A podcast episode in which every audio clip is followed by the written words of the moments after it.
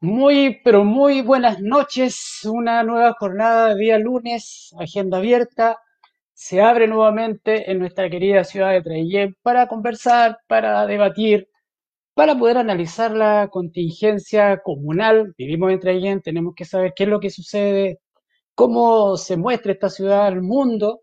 ¿ya? Y Agenda Abierta, el programa producido por Brújula Sur, eh, pretende dar esa mm, línea de participación ciudadana y de conversación sobre lo que nos importa para poder hacer más grande nuestra querida comuna de Traillén. En el contexto de la sociedad del conocimiento que vivimos ahora, eh, se hace fundamental que las orientaciones que le damos a las políticas educativas permitan construir un pilar, un pilar sólido que permita a todos y todas alcanzar el desarrollo de todas sus habilidades y todas sus competencias. De tal manera, poder insertarse efectivamente en un mundo cada vez más cambiante, globalizado, en el que de a poco se van exigiendo nuevas y mejores herramientas para poder transformar a un educando en una herramienta, para entregarle a este educando una formación integral y las herramientas, como decíamos, para que no solamente se desarrolle de manera individual, sino que colectiva y que pueda hacer aporte a su comunidad y a su país. Para conversar de estos temas relacionados a la educación, pero no solamente de esos temas, sino que su vida, su trayectoria, eh, tenemos visita hoy día. Eh, lleva poco que entra bien, algunos meses, y que le tocó bastante difícil con todo el tema del contexto de pandemia y la cantidad de cambios que ha experimentado la educación, bueno, tanto en el país como abordar eso acá en el contexto de comunal. Eh, nuestro invitado hoy día, don Francisco Ochiro Riveros, él es el actual jefe del Departamento de Administración de Educación Municipal. Don Francisco, muy buenas noches. Gracias por aceptar la invitación de Agenda Abierta para conversar sobre los temas que nos competen. Buenas noches.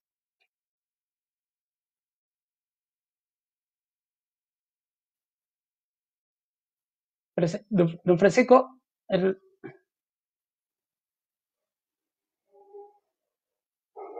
hay algunos problemas técnicos.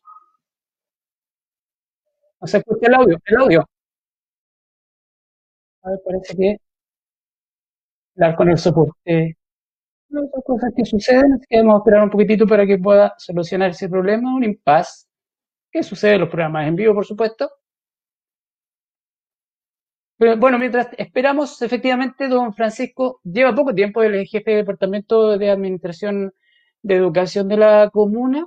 Vamos a indagar acerca no solamente de educación, sino que vamos a tratar de conocerlo, de qué es, cuáles son los desafíos que buscaba al llegar acá a Traillén, él llega hace poco a la administración de educación de nuestra comuna, y como decíamos, ha tenido que soltar bastantes dificultades por el contexto de pandemia y venir a una realidad de, de una comuna como es Traillén, una eh, que como todas las comunas de Chile, presenta eh, complejidades y virtudes. Y la idea es poder conversar cómo él pudo enfrentar Diego, de esta manera. ¿me escuchas? La, acá y parece que estamos, don Francisco. Ahora sí, don Hola, buenas noches. bienvenido. Bienvenido, son cosas técnicas, no, no, no hay problema, así esto ayuda a relajar un poco la... Pasan. la- Em, Bueno, buenas noches. Primero, agradecer, agradecer la invitación. Eh, como tú bien señalabas, hace poco tiempo llevo acá en Traiguén y bueno, con un desafío importante que espero podamos, en conjunto con el equipo del departamento y con todo el equipo de directoras, de directores, profesores, asistentes y la familia, la comunidad entera podamos llevar adelante, porque aquí hay un trabajo que importante desarrollar en equipo más que una persona que cumple un rol. Aquí hay mucha gente detrás para que esto sea un éxito y el rol de los profesores, por ejemplo, es, es sumamente importante y en algún momento antes y después los asistentes también han estado en un rol.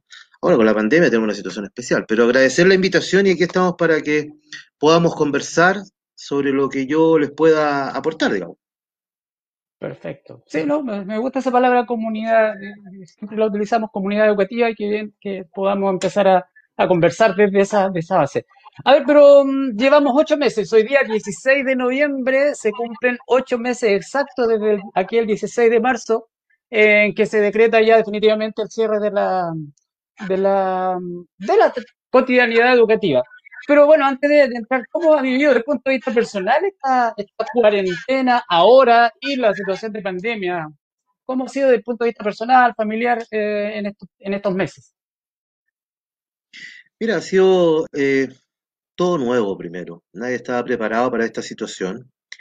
Eh, ha sido una, una situación inesperada, una situación que hemos tenido que enfrentar todos, yo creo que toda la familia, a mí en lo personal, yo originalmente vengo de Valparaíso, por temas laborales estoy, estuve en Puerto Montt y ahora en Traiguén, he estado como, como arrancando de, de, donde han estado los focos, en un momento estuvo muy fuerte Valparaíso, hoy día Puerto Montt, bueno, ya me pilló aquí en Traiguén, estamos en cuarentena, pero yo creo que con una actitud responsable de, de todas las personas, aquí hay un tema mayor que tiene que ver con la responsabilidad por la salud de uno mismo y del entorno que a uno le rodea. O sea, aquí nadie está solo, vivimos en, una serie de contactos y hay que ser como muy responsables en términos de lo que nos dice la autoridad sanitaria, el Ministerio de Salud en general, para no provocar daño, porque no te olvides que el daño mayor es que las personas se mueran y eso es algo que no queremos lamentar en la comunidad. Ya ha, habido mucha gente en Chile y en el mundo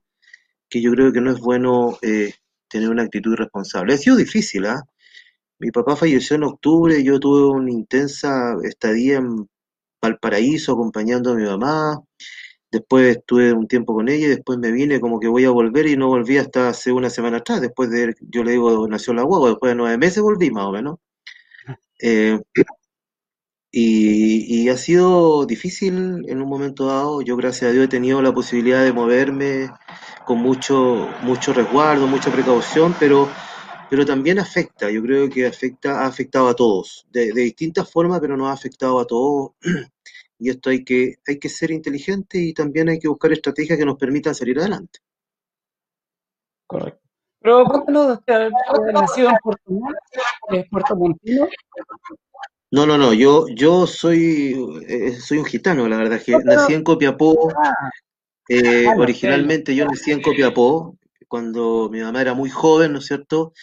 Eh, luego viajé al Perú porque mi papá era peruano, estudié en Perú en mi vida escolar, luego vine a Chile, estudié unos años aquí en Chile en la enseñanza básica, luego volví al Perú, bueno, cuando volví a Chile volví a Valparaíso, eh, después volví definitivamente a estudiar y estudié en la Católica del Paraíso, donde yo partí todo este tema eh, profesional, digamos, en mi área.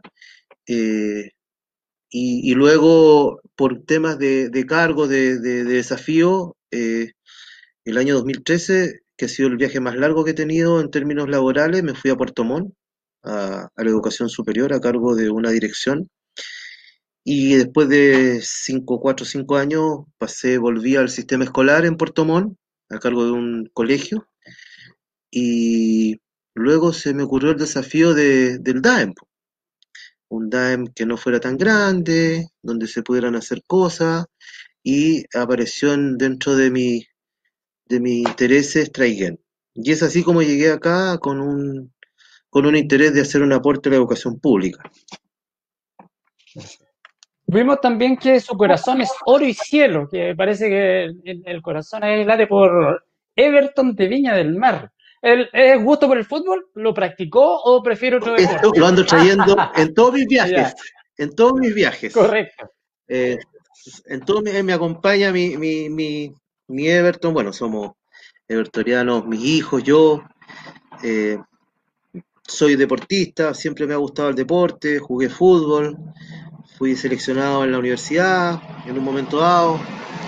Eh, jugué en el, en el en los en el Estadio Español en Viña en un momento dado. Siempre he estado cerca del fútbol, desde, desde chico me ha gustado el fútbol. Eh, en una época estuve a punto de estar en un equipo de segunda división cuando era ah, estaba en cuarto medio más o menos en Perú. Estuve a punto de. Mi papá me dijo: escoge.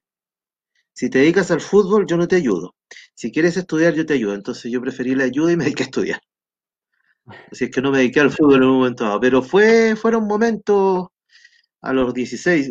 Tú sabes que eh, como a los 16 años tú tienes que decidir si es que te dedicas al fútbol o no, porque ya después ya estás viejo ya. Pero así ha sido, digamos, y siempre he estado en el fútbol hasta cuando me corté el tendón de Aquiles, ahí dejé de, de jugar, eh, pero siempre con las ganas de volver a jugar a la pelota. Eso no, no se pasa. Igual como la semana pasada el alcalde decía que había jugado mucho en muchos, muchos clubes, a uno le pican los pies cuando está en la cancha y quiere volver a jugar. Claro, Pero, sí, no, igual le preguntaba, igual le comentaba lo mismo, o sea, ¿cómo qué se siente después de, tiempo no ver la pelotita y correr detrás de ella? Es complicado. sí, al que le gusta el deporte le gusta siempre, digamos, y el fútbol eh, todavía una pasión para, para, para los que nos gusta el deporte. Y cuéntame, ¿cómo, cómo ve la selección ahora? Aprovechando, ¿cómo ve la selección en estas últimas fechas, después del partido de Uruguay, por ejemplo? Ahí, chuta, que no fue mal, pero parece que estamos levantando cabeza. Yo tengo harta expectativa. Yo creo que hay dos cosas que hay que valorar. Una, aparte del resultado, que también se está haciendo un trabajo con jóvenes nuevos, porque ya los Alexis y los Vidal se van a envejecer y, esto hay que renovar, ¿no es cierto? Hay que sacar jóvenes de las canteras, hay que rescatar otros jóvenes que, que también hay que dar la oportunidad. Yo creo que lo han hecho bien. Yo, la verdad es que pensé que con Uruguay no iba a ir mejor que yo incluso decía a Uruguay le vamos a ganar. Y estuvimos a punto. Y con Colombia fue inesperado, la verdad. Así es que ahora yo creo que nos viene Perú ya pasó ya, ya historia, ya, ya tenemos los tres puntos, y ahora esperar que con Venezuela no, nos dé la sorpresa nomás. Mañana esperar que a esta hora estemos ya celebrando el, triunfo ah. y los seis puntos, porque ya no volvemos hasta marzo. Porque la eliminatoria es en marzo. Pero vale señalar que empató, o sea, igual le costó a Brasil, fue un, la cuenta mínima 1-0 frente a Venezuela, pensando que Venezuela hace unos años atrás era como el, casero de todos los equipos de América Latina y sacó un, tres puntos apenas y un gol así con Brasil. Igual Venezuela se ve como difícil. Mira, yo creo que hoy día en el fútbol nada es historia. La historia se construye día a día. Hoy día te puedes encontrar con que la sub-20 de Venezuela disputó una final mundial. Entonces, antes Venezuela era como punto asegurado. Hoy día Brasil, Argentina tienen que luchar mucho para, Chile mismo tiene que luchar mucho para, como que cada han tenido su época, ¿no? ¿Te acuerdas, no sé, el Perú de esa época donde era el toquecito y era un equipo, un relojito que iba a todos los mundiales en un momento dado? Se acabó. Brasil hoy día sin Neymar decían que no, no había funcionado muy bien y ganó apenas 1-0. Entonces, yo creo que es como bien impredecible, yo creo que como dicen los jugadores hay que respetar al rival y salir a la cancha a, hacer lo que tienen que hacer bien y, superar al, rival, digamos. Y ahí, don Francisco, ¿qué rescataría en el rol que cumple hoy día sobre el fútbol? ¿Qué elementos rescataría del fútbol para el cargo que desempeña hoy día? Mira, yo creo que hay varias cosas. Y una de las cosas que es importante es cómo uno lleva un liderazgo que es capaz de acoger a todos y a todas en su diversidad y poder aprovechar lo bueno de cada uno para que en conjunto podamos construir. Y cuando tú llegas a un cargo, yo siempre lo he dicho, me ha tocado varias veces estar asumiendo, uno recibe como un paquetito, ¿ya? Y en ese paquetito tú tienes cosas que son buenas muy buenas, buenas, regulares, más o menos, al límite, mala, muy, muy mala. Pero uno tiene que hacerse cargo de todo. O sea, si uno recibe puras cosas buenas, eh, la gestión es, casi nada, digamos. El desafío está cuando tú recibes cosas que son a veces difíciles. Y yo creo que en todos lados uno siempre tiene cosas que asumir. Y el liderazgo hoy día, como uno lo lleve, es súper importante. Y en el fútbol tú ves cuando hay un buen liderazgo, eh, entonces, ¿no es cierto? El Claudio Bravo el otro día tú lo escuchabas cómo lideraba desde atrás el equipo y ordenaba, ¿ya? Y, no era, y había estado no sé cuánto tiempo fuera. Es un aspecto que yo creo que, es responsabilidad mía. Lo otro también es poder estructurar un trabajo en equipo. Aquí todos son importantes. Ninguno es imprescindible. Pero una comunidad educativa, todos son importantes. ¿ya? Hoy día, por ejemplo, las personas que son muy importantes son nuestros auxiliares. O sea, si no tenemos un buen aseo, si no tenemos bien limpio, bien higienizado todo, es probable que yo sepa mucho, pero no voy a poder trabajar. ¿Ya? Es probable que los niños quieran ir a clase, pero no van a poder entrar. Entonces aquí hoy día los roles, como tú, eh, el trabajo en equipo, eh, desde el deporte, el fútbol, el trabajo en equipo, la planificación, ¿no es cierto? Hoy día, si tú me dices del fútbol, el, entrenador cuando, cuando sale a la cancha no, no dice ya, un, dos, tres, lo, ya, entonces, no, planifica, tiene una estrategia, o sea, hay varias habilidades que uno del deporte puede rescatar en esta labor educativa y que, y que, y que hoy día es lo fundamental, cómo tú desarrollas estas habilidades que te permitan avanzar en, en conjunto con, con todas las personas. Hoy día el tema de la diversidad, el tema del respeto, el tema de la tolerancia, el tema de, de, de la capacidad de, de, de, convencer al equipo, ¿no es cierto? Cuando uno lidera algo es capaz de persuadir al equipo para avanzar en la dirección correcta y que cada uno pueda aportar desde su ángulo lo mejor de sí.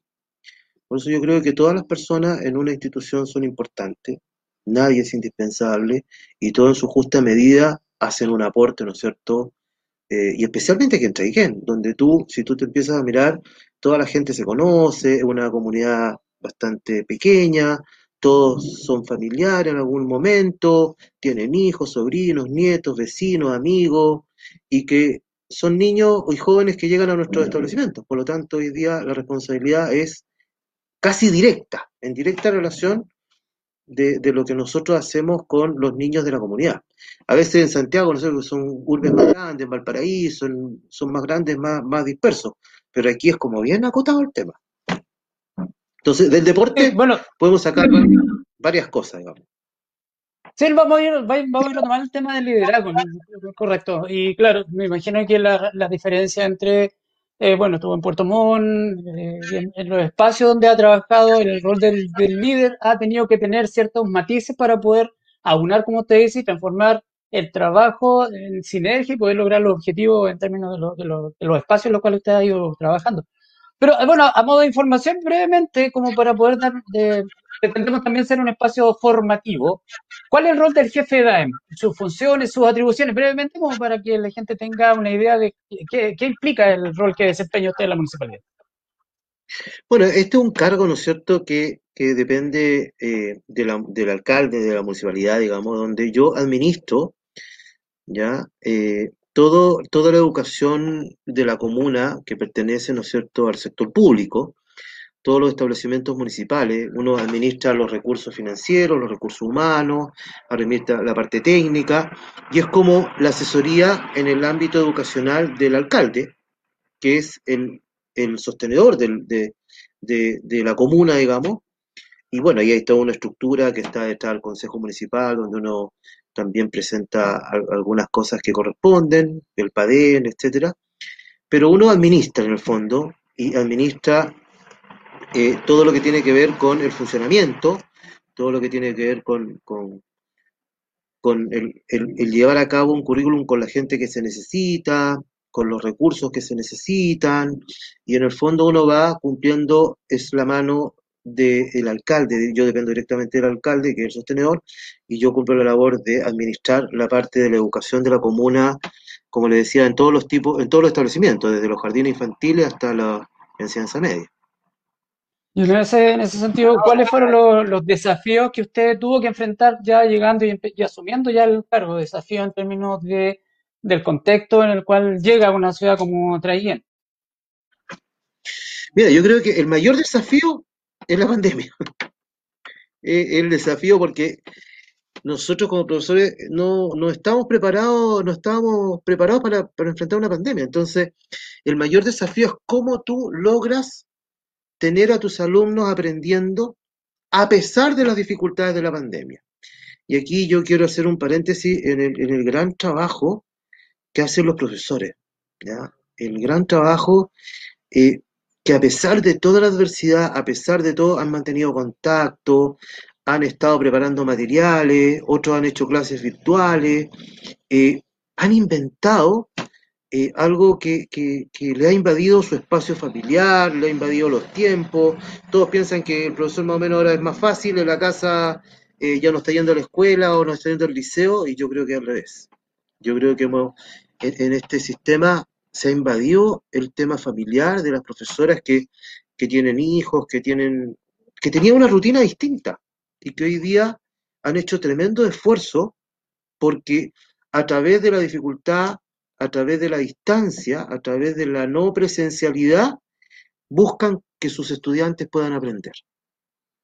Y eso es agotador. ha sido muy, agotador. Entonces, el primer desafío es dar tranquilidad, ¿no es cierto?, al equipo, eh, reconocer el trabajo de los profesores.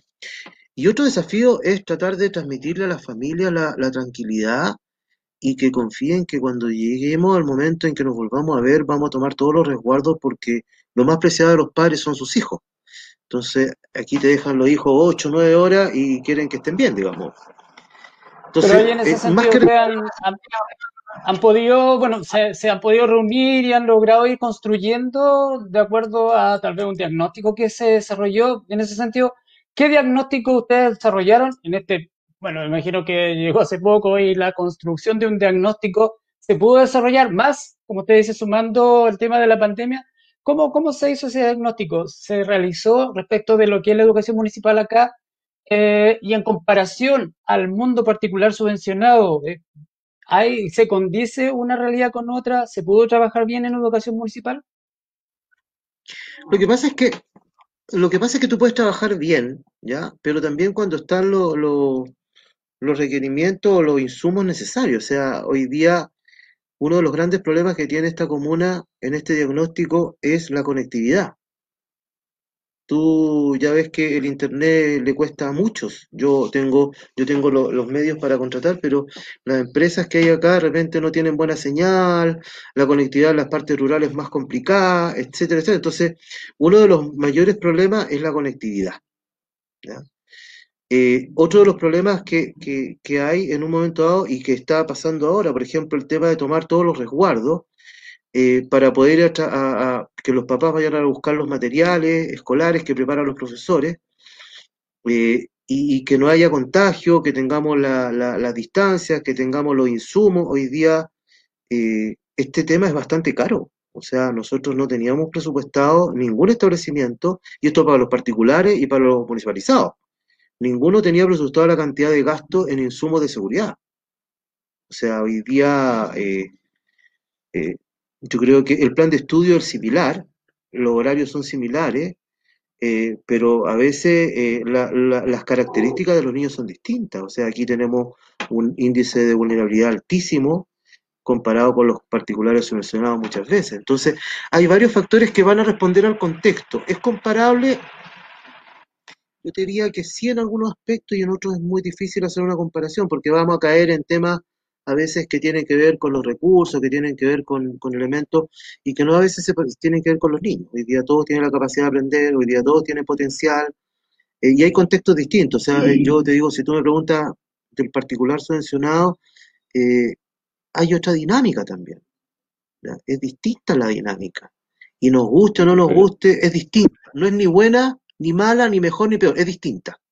Pero, por ejemplo, en términos de gestión, sabemos que en el mundo municipal el, aparato burocrático, que siempre se ha criticado, eh, va generando baches, va generando, eh, va frenando las decisiones en comparación a los particulares subvencionados. O sea, el particular subvencionado, el sostenedor decide, se compra esto, se compra tal cantidad de computadores, se compra tal cantidad de chips, y la acción se realiza y está dentro del programa de mejoramiento educativo y todo, toda la ¿Cómo, bueno, ¿cómo logramos que esos baches no, no, no existan? ¿Cómo lograr agilizar para una buena gestión que van a impactar directamente a los aprendizajes, a los insumos eh, para los chicos de la educación municipal?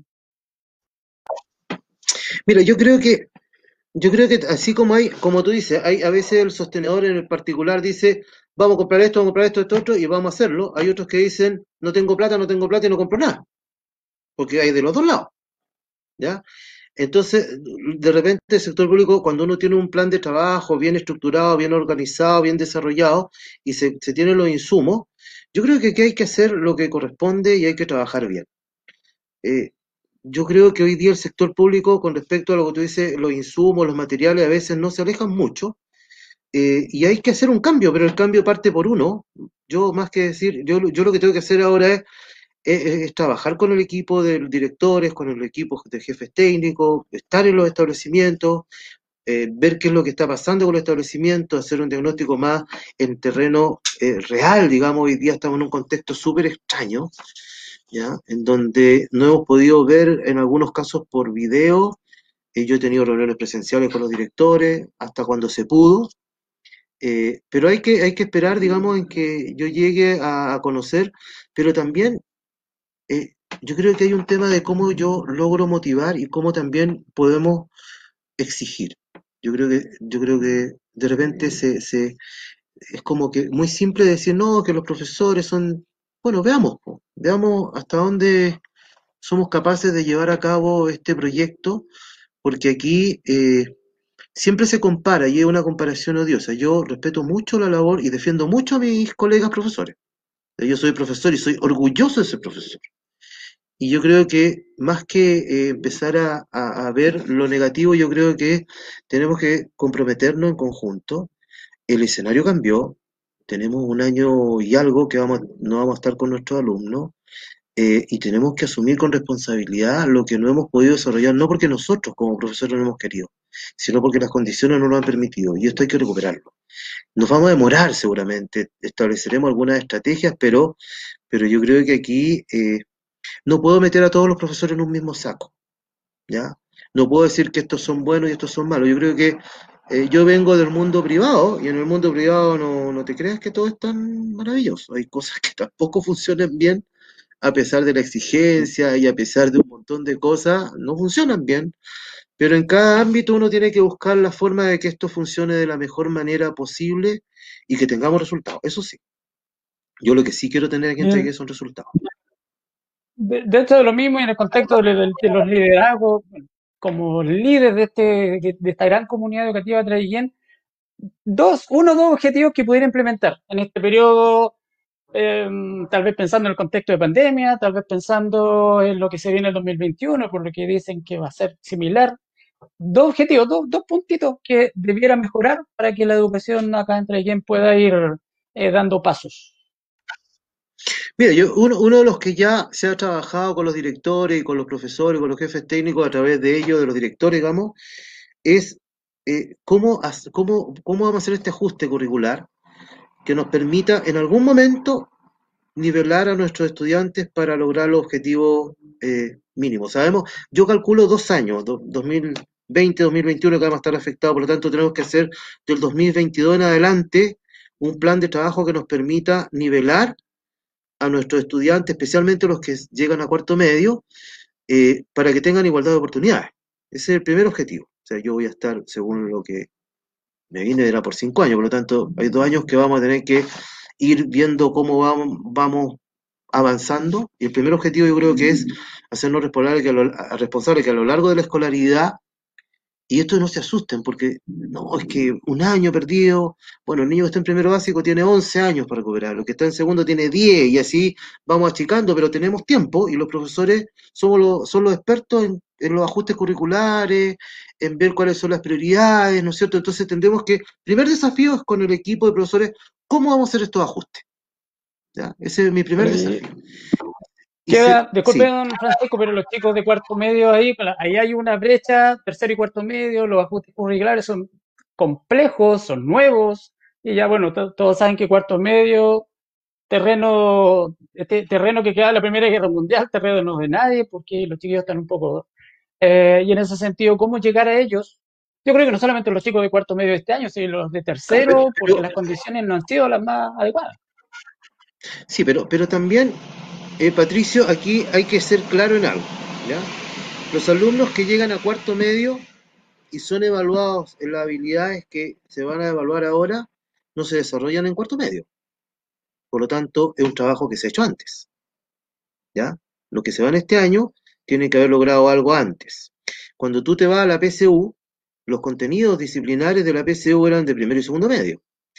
¿Qué me preocupa ahora? Me preocupa el tercero medio de este año, ¿no es cierto? Que el próximo año va a estar ya va a estar afectado por la distancia, no va a estar en forma presencial. Bueno, ahí tendremos que, en el poco tiempo que nos queda, trabajar con los profesores y ver cuáles son las habilidades que nos van a medir que les permitan tener una proyección futura.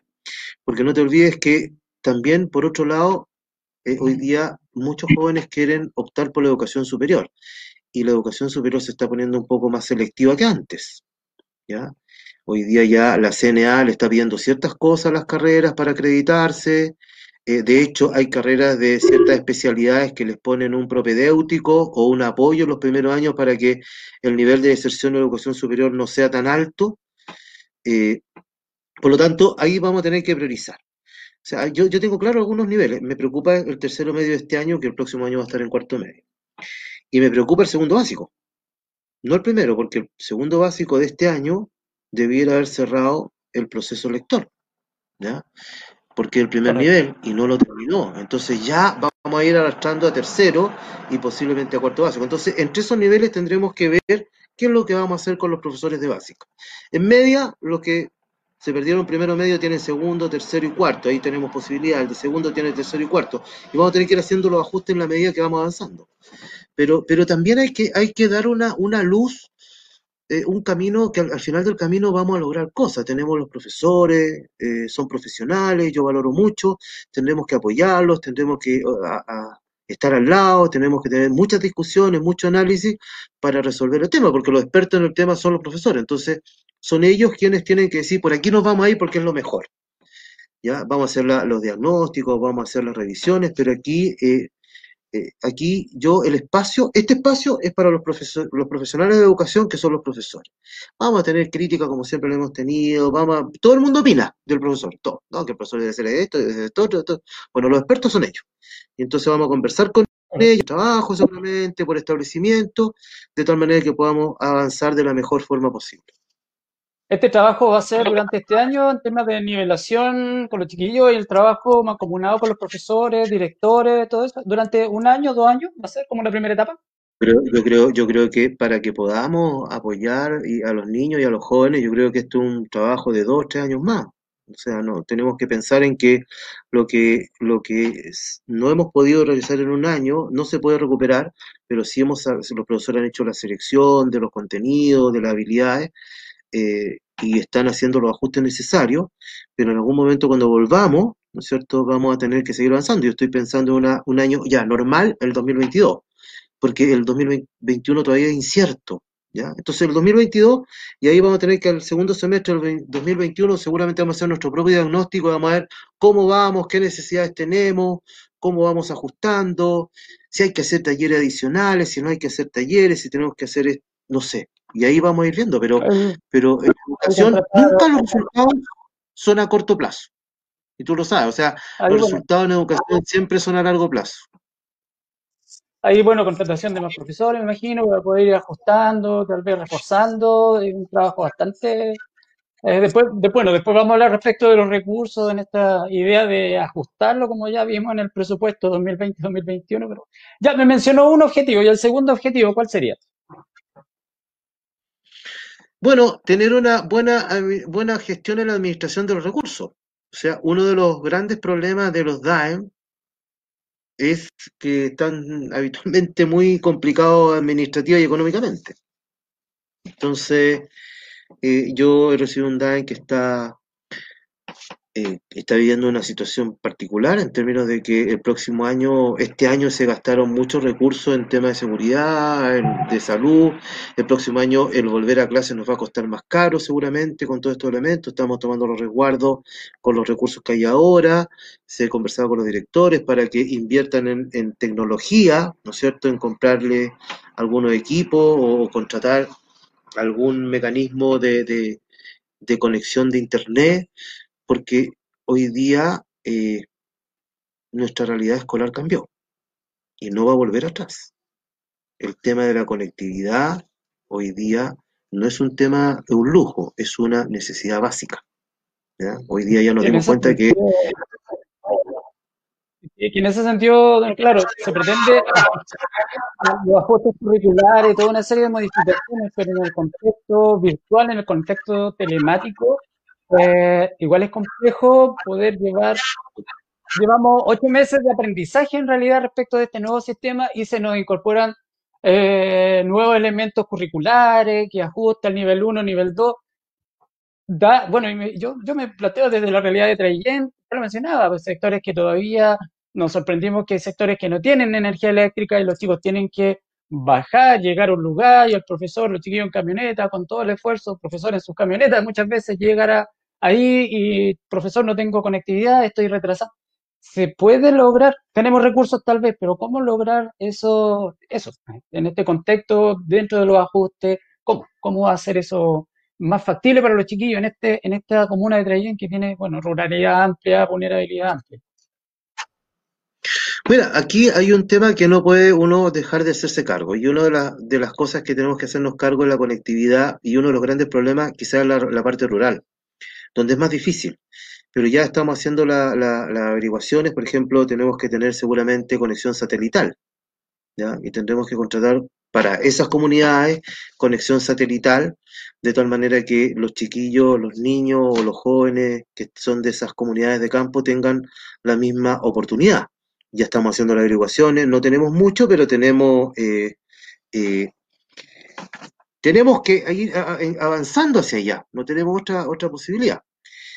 Ese es uno de los aspectos. Lo otro es que eh, nos hemos incorporado al proyecto del ministerio donde la parte informática del DAEM ya ha inscrito en un proyecto de conectividad para todos los establecimientos urbanos, por lo tanto esperamos que podamos tener esa conectividad de mejor calidad. Estamos, estamos aprobando, ¿no es cierto?, las modificaciones presupuestarias para que los directores, juntos con sus equipos técnicos, compren e implementen eh, equipos computacionales, ¿no es cierto?, tanto para los profesores como para los estudiantes. O sea, hemos ido, dentro de los recursos que tenemos, hemos ido viendo cómo vamos a ir adaptándonos a esa realidad que, se nos, que ya está encima y que es fundamental hay cosas que nosotros con la gestión podemos hacer. O sea, podemos contratar, comprar los chips, por ejemplo, para que los niños tengan conexión a Internet. Podemos contratar a los servicios de, Internet satelital o conectividad satelital. Ahora, lo que yo no puedo, y ahí ya es otro, otra, otra arista que hay que ver, donde no hay conexión eléctrica, ¿no? Tú me dices, hay lugares que no tienen conexión eléctrica en el campo. Y ahí tendremos que implementar los materiales impresos, eh, no sé si se los vamos a ir a dejar, los van a ir a buscar, no sé si va a ser cada 15 días, semanalmente, vamos a ir viendo, ¿no es cierto? Pero vamos a tener que hacer los ajustes que nos permitan darle a todos los niños y a todos los jóvenes las mismas oportunidades, o quizás no las mismas, pero las que se acerquen más a la posibilidad de que ellos puedan aprender. Y obviamente, cuando llegue el momento en que nos reencontremos, vamos a tener que hacer un nuevo diagnóstico, vamos a tener que nivelar, vamos a tener que hacer los ajustes que sean necesarios, pero yo tengo harta confianza en que los chicos también son inteligentes. Eh, y lo que a mí más me preocupa es no, que, no pierdan la motivación. ¿ya? O sea, no, no subestimemos también, porque los chiquillos son muy inteligentes. Y, ellos cuando quieren conectar, si quieren saber algo, se conectan igual. ¿ya? No hay corriente, pero se la ingenia con una batería y, se la... O sea, si tengo que pololear, yo mando por donde sea el mensaje. ¿ya?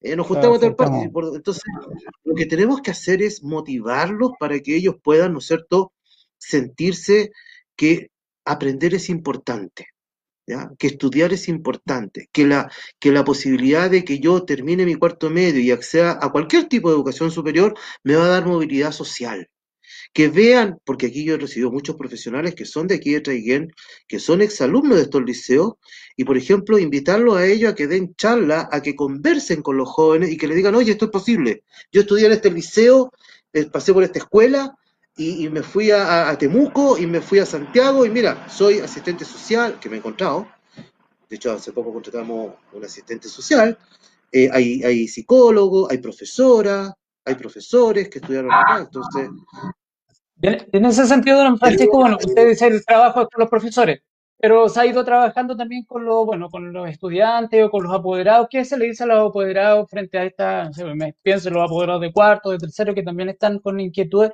¿Se ha, se ha acercado usted a ellos a conversar, a plantearle el contexto, o sea, generar un vínculo en ese sentido para hacer este, este trabajo de comunidad educativa como ustedes lo hacen ahora? Mira, en este, en este espacio que yo he tenido, la verdad es que no he tenido un acercamiento con reuniones de apoderados todavía. Eh, sí les he pedido a los directores, a través de ellos, que le transmitan a la familia la tranquilidad y la confianza que vamos a hacer todo lo que sea necesario con sus hijos para cuando, eh, aparte de lo que se está haciendo ahora, cuando volvamos, vamos a hacernos cargo de apoyarlo en lo que sea necesario. Eh, lo otro es que con la familia y con, en general con los chicos, lo que le hemos transmitido fundamentalmente es que la prioridad uno es resguardar su seguridad y su salud. Por lo tanto, a pesar de muchas presiones, a pesar de muchas cosas, nosotros no vamos a volver, no porque no queramos, ¿eh? no porque los profesores no quieran, es más, yo creo que los profesores están así como detrás de volver en un momento dado porque esto ha sido muy agotador, eh, me lo han solicitado en algunos casos, pero la verdad es que la prioridad uno es la integridad y la salud de los niños. No podemos poner en riesgo ni a uno, ni a uno, a ninguno. Y tampoco puedo poner en riesgo a los profesores. Y no, mientras no tengamos la tranquilidad de que tenemos las garantías para poder funcionar, eh, no podemos arriesgarlo. Entonces, una de las cosas que le hemos transmitido a los papás, eh, y yo le pedí a los directores, y yo creo que los directores y las directoras han hecho un muy buen trabajo acá, eh, han tenido contacto con sus estudiantes, con sus subcentros, con los consejos escolares, estaba en varios consejos escolares, a través de, de los consejos escolares me he comunicado con los representantes los apoderados para transmitirles que nosotros estamos comprometidos con la familia, pero la prioridad uno hoy día es el tema de su salud y de su cuidado del coronavirus. Se da, bueno, dentro de todo lo que se habla se comenta respecto de la vuelta a clase, que es una de las preguntas que le tenía respecto de qué opinaba, pero ya al, parecer ya comentó, que netamente un tema de resguardo político, de resguardo para poder tener una buena imagen, se viene la, todo el tema de los procesos que vienen más adelante. Eh, ¿Comparte eso o efectivamente aun cuando se den las condiciones sanitarias, como ya se ha dicho, si se da las condiciones sanitarias, el mismo ministro lo dice, si se da las condiciones sanitarias, posible que vuelvan los estudiantes al, al colegio, resguardando las distancias, resguardando. Eh, ¿Político o realmente usted lo ve como un resguardo a las condiciones de salud de, de los chiquillos y chiquillas? Mira, mira, Patricio, yo le he dicho a todo el mundo lo mismo, yo no tengo ningún compromiso político, ni amistad ni familiar con nadie. ¿Ya? Aquí nadie me ha dicho que políticamente hagamos lo, popular y lo... No. Aquí la decisión ha sido tomada responsablemente en virtud de las condiciones, porque el ministro, ¿no es cierto? Yo entiendo lo que, lo que se quiere, ¿no es cierto? Que volvamos. Yo quiero, yo por convicción profesional, tengo que volver. Pero la pregunta que yo me hago, porque yo tengo que actuar como me gustaría que actuaran conmigo, ¿Yo mandaría a mi hija o a mi hijo a un colegio con el riesgo que hay y que le pase algo? No, no la mandaría. Entonces, tenemos que ser responsables con esto. Aquí no hay un tema, yo te lo digo, puede sonar político, yo no tengo un compromiso político, pero sí tengo una responsabilidad con los niños y los jóvenes. Eh, volver a esta altura del año, si no volvimos antes, cuando estábamos en fase 4, imagínate ahora estamos en fase 1, o sea, el riesgo es muchísimo mayor. ¿Ya? Por lo tanto, aquí no hay un tema político, no, hay, aquí hay un tema responsable por la salud de los jóvenes y de los niños de la comuna. ¿ya? Estamos, y, esto, y esto es tan variable, o sea, pasamos de la fase 4 a la fase 1, no, no tuvimos intermedio, no pasamos por la 2, sino pasamos por la 1. Si tú te das cuenta, en una comunidad pequeña, el riesgo es mucho mayor. Ya el alcalde anunciaba, cuidado, que si viene de dos dígitos es mucho para nosotros, claro. Si dos dígitos son en, en Santiago no es nada. ¿Ya? Pero aquí sí. Entonces pasamos de la 4 a la 1. Entonces, hay resguardos que no tienen que ver para que la gente no, y, y, y te lo digo muy honestamente, yo no tengo ningún compromiso de ningún tipo. ¿ya? Mi compromiso sí es con una, que se llama educación. Ese es mi, mi, mi partido político. Y aquí yo tengo que hacerme cargo del lado izquierdo, izquierdo, izquierdo, del lado derecho y de todos estos que están acá, de todos. Por lo tanto, tengo que ver por la seguridad. Y yo estoy de acuerdo con la decisión del alcalde y con el Consejo Municipal cuando dicen aquí la prioridad es la salud. Y tú te das cuenta, hace una semana estábamos toda la calle con fase 4. Hoy día no se puede. Hoy día estamos en fase 1 y Dios quiere que no haya muertos porque ya eh, la curva empieza a aumentar y el riesgo es muy alto. Por lo tanto, no, no hay, hay, un tema, hay un tema de responsabilidad responsabilidad pública. Uno, uno cuando tiene un cargo público tiene que ser muy responsable en las decisiones y tiene que poner la cara. A veces a las autoridades no les gusta, ¿ya? pero uno tiene que ser transparente por el bien, de, bien mayor. Si siempre he dicho, hay un bien mayor.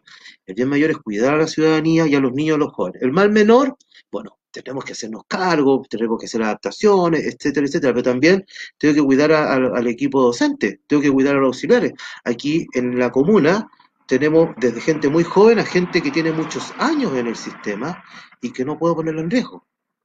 ¿Te das cuenta? Entonces, hay, no es solamente los niños. Para que los niños vuelvan, tienen que volver todo un equipo detrás.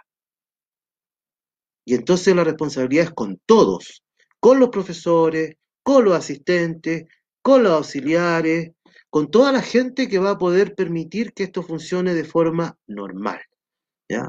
Porque aquí de repente, eh, eh, como que no es que los niños tienen que volver a clase, sí, pero eso significa que hay que cuidar a los niños y a todos los que se hacen cargo de los niños en la comunidad. Eh, en ese sentido, claro, retomando el tema, ya lo comentó, la, de, las estrategias. ¿Qué, caminos, entendiendo ya que este año no se vuelve, ya yo creo que las condiciones están más que, que sabía y repetida por todas las organizaciones de profesores, de padres, de estudiantes, el colegio médico, yo creo que todos están coinciden en lo que usted plantea. Y que no es un tema político, un tema gremial y un poco planteando, siempre se plantea lo importante es la salud de todos los estudiantes y los funcionarios de colegio.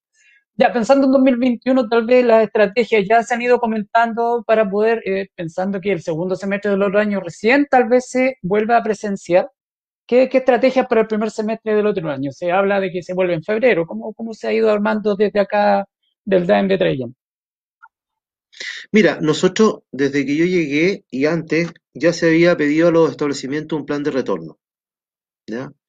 Hay un plan de retorno que implica eh, que vamos a entrar por acá, que vamos a hacer este recorrido, que hay que tomar las temperaturas, que vamos a entrar una cantidad de alumnos, etcétera, etcétera. Hay una, serie de medidas que ya cada establecimiento, cada director con su respectivo equipo directivo ha ido, ha ido armando.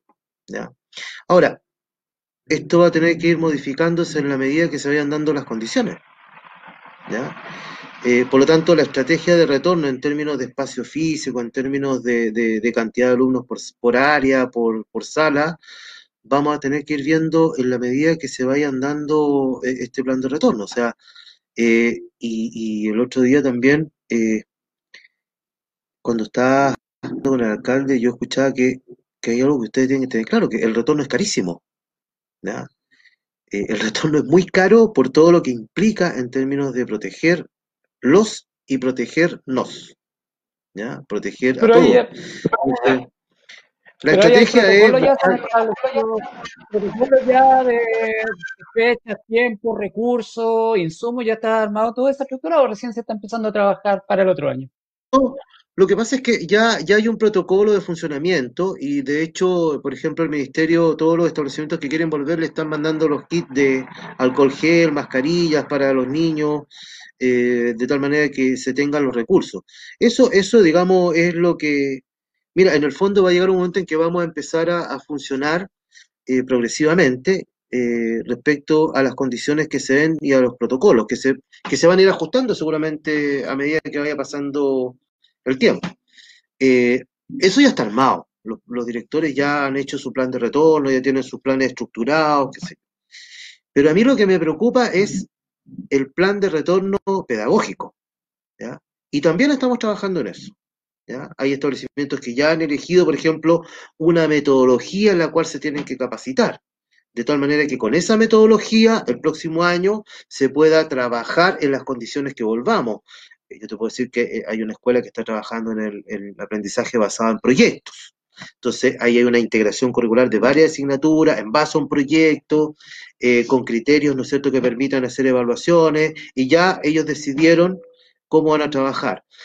Eh, hay otros proyectos que se están desarrollando dependiendo de cada institución. No podemos estandarizarlo todo iguales. Cada, cada unidad educativa va adaptando yo voy acogiendo, vamos discutiendo, vamos analizando, vamos viendo, y, los primeros que analizan y ven y, resuelven son los, los establecimientos con sus directores y sus respectivas jefaturas técnicas.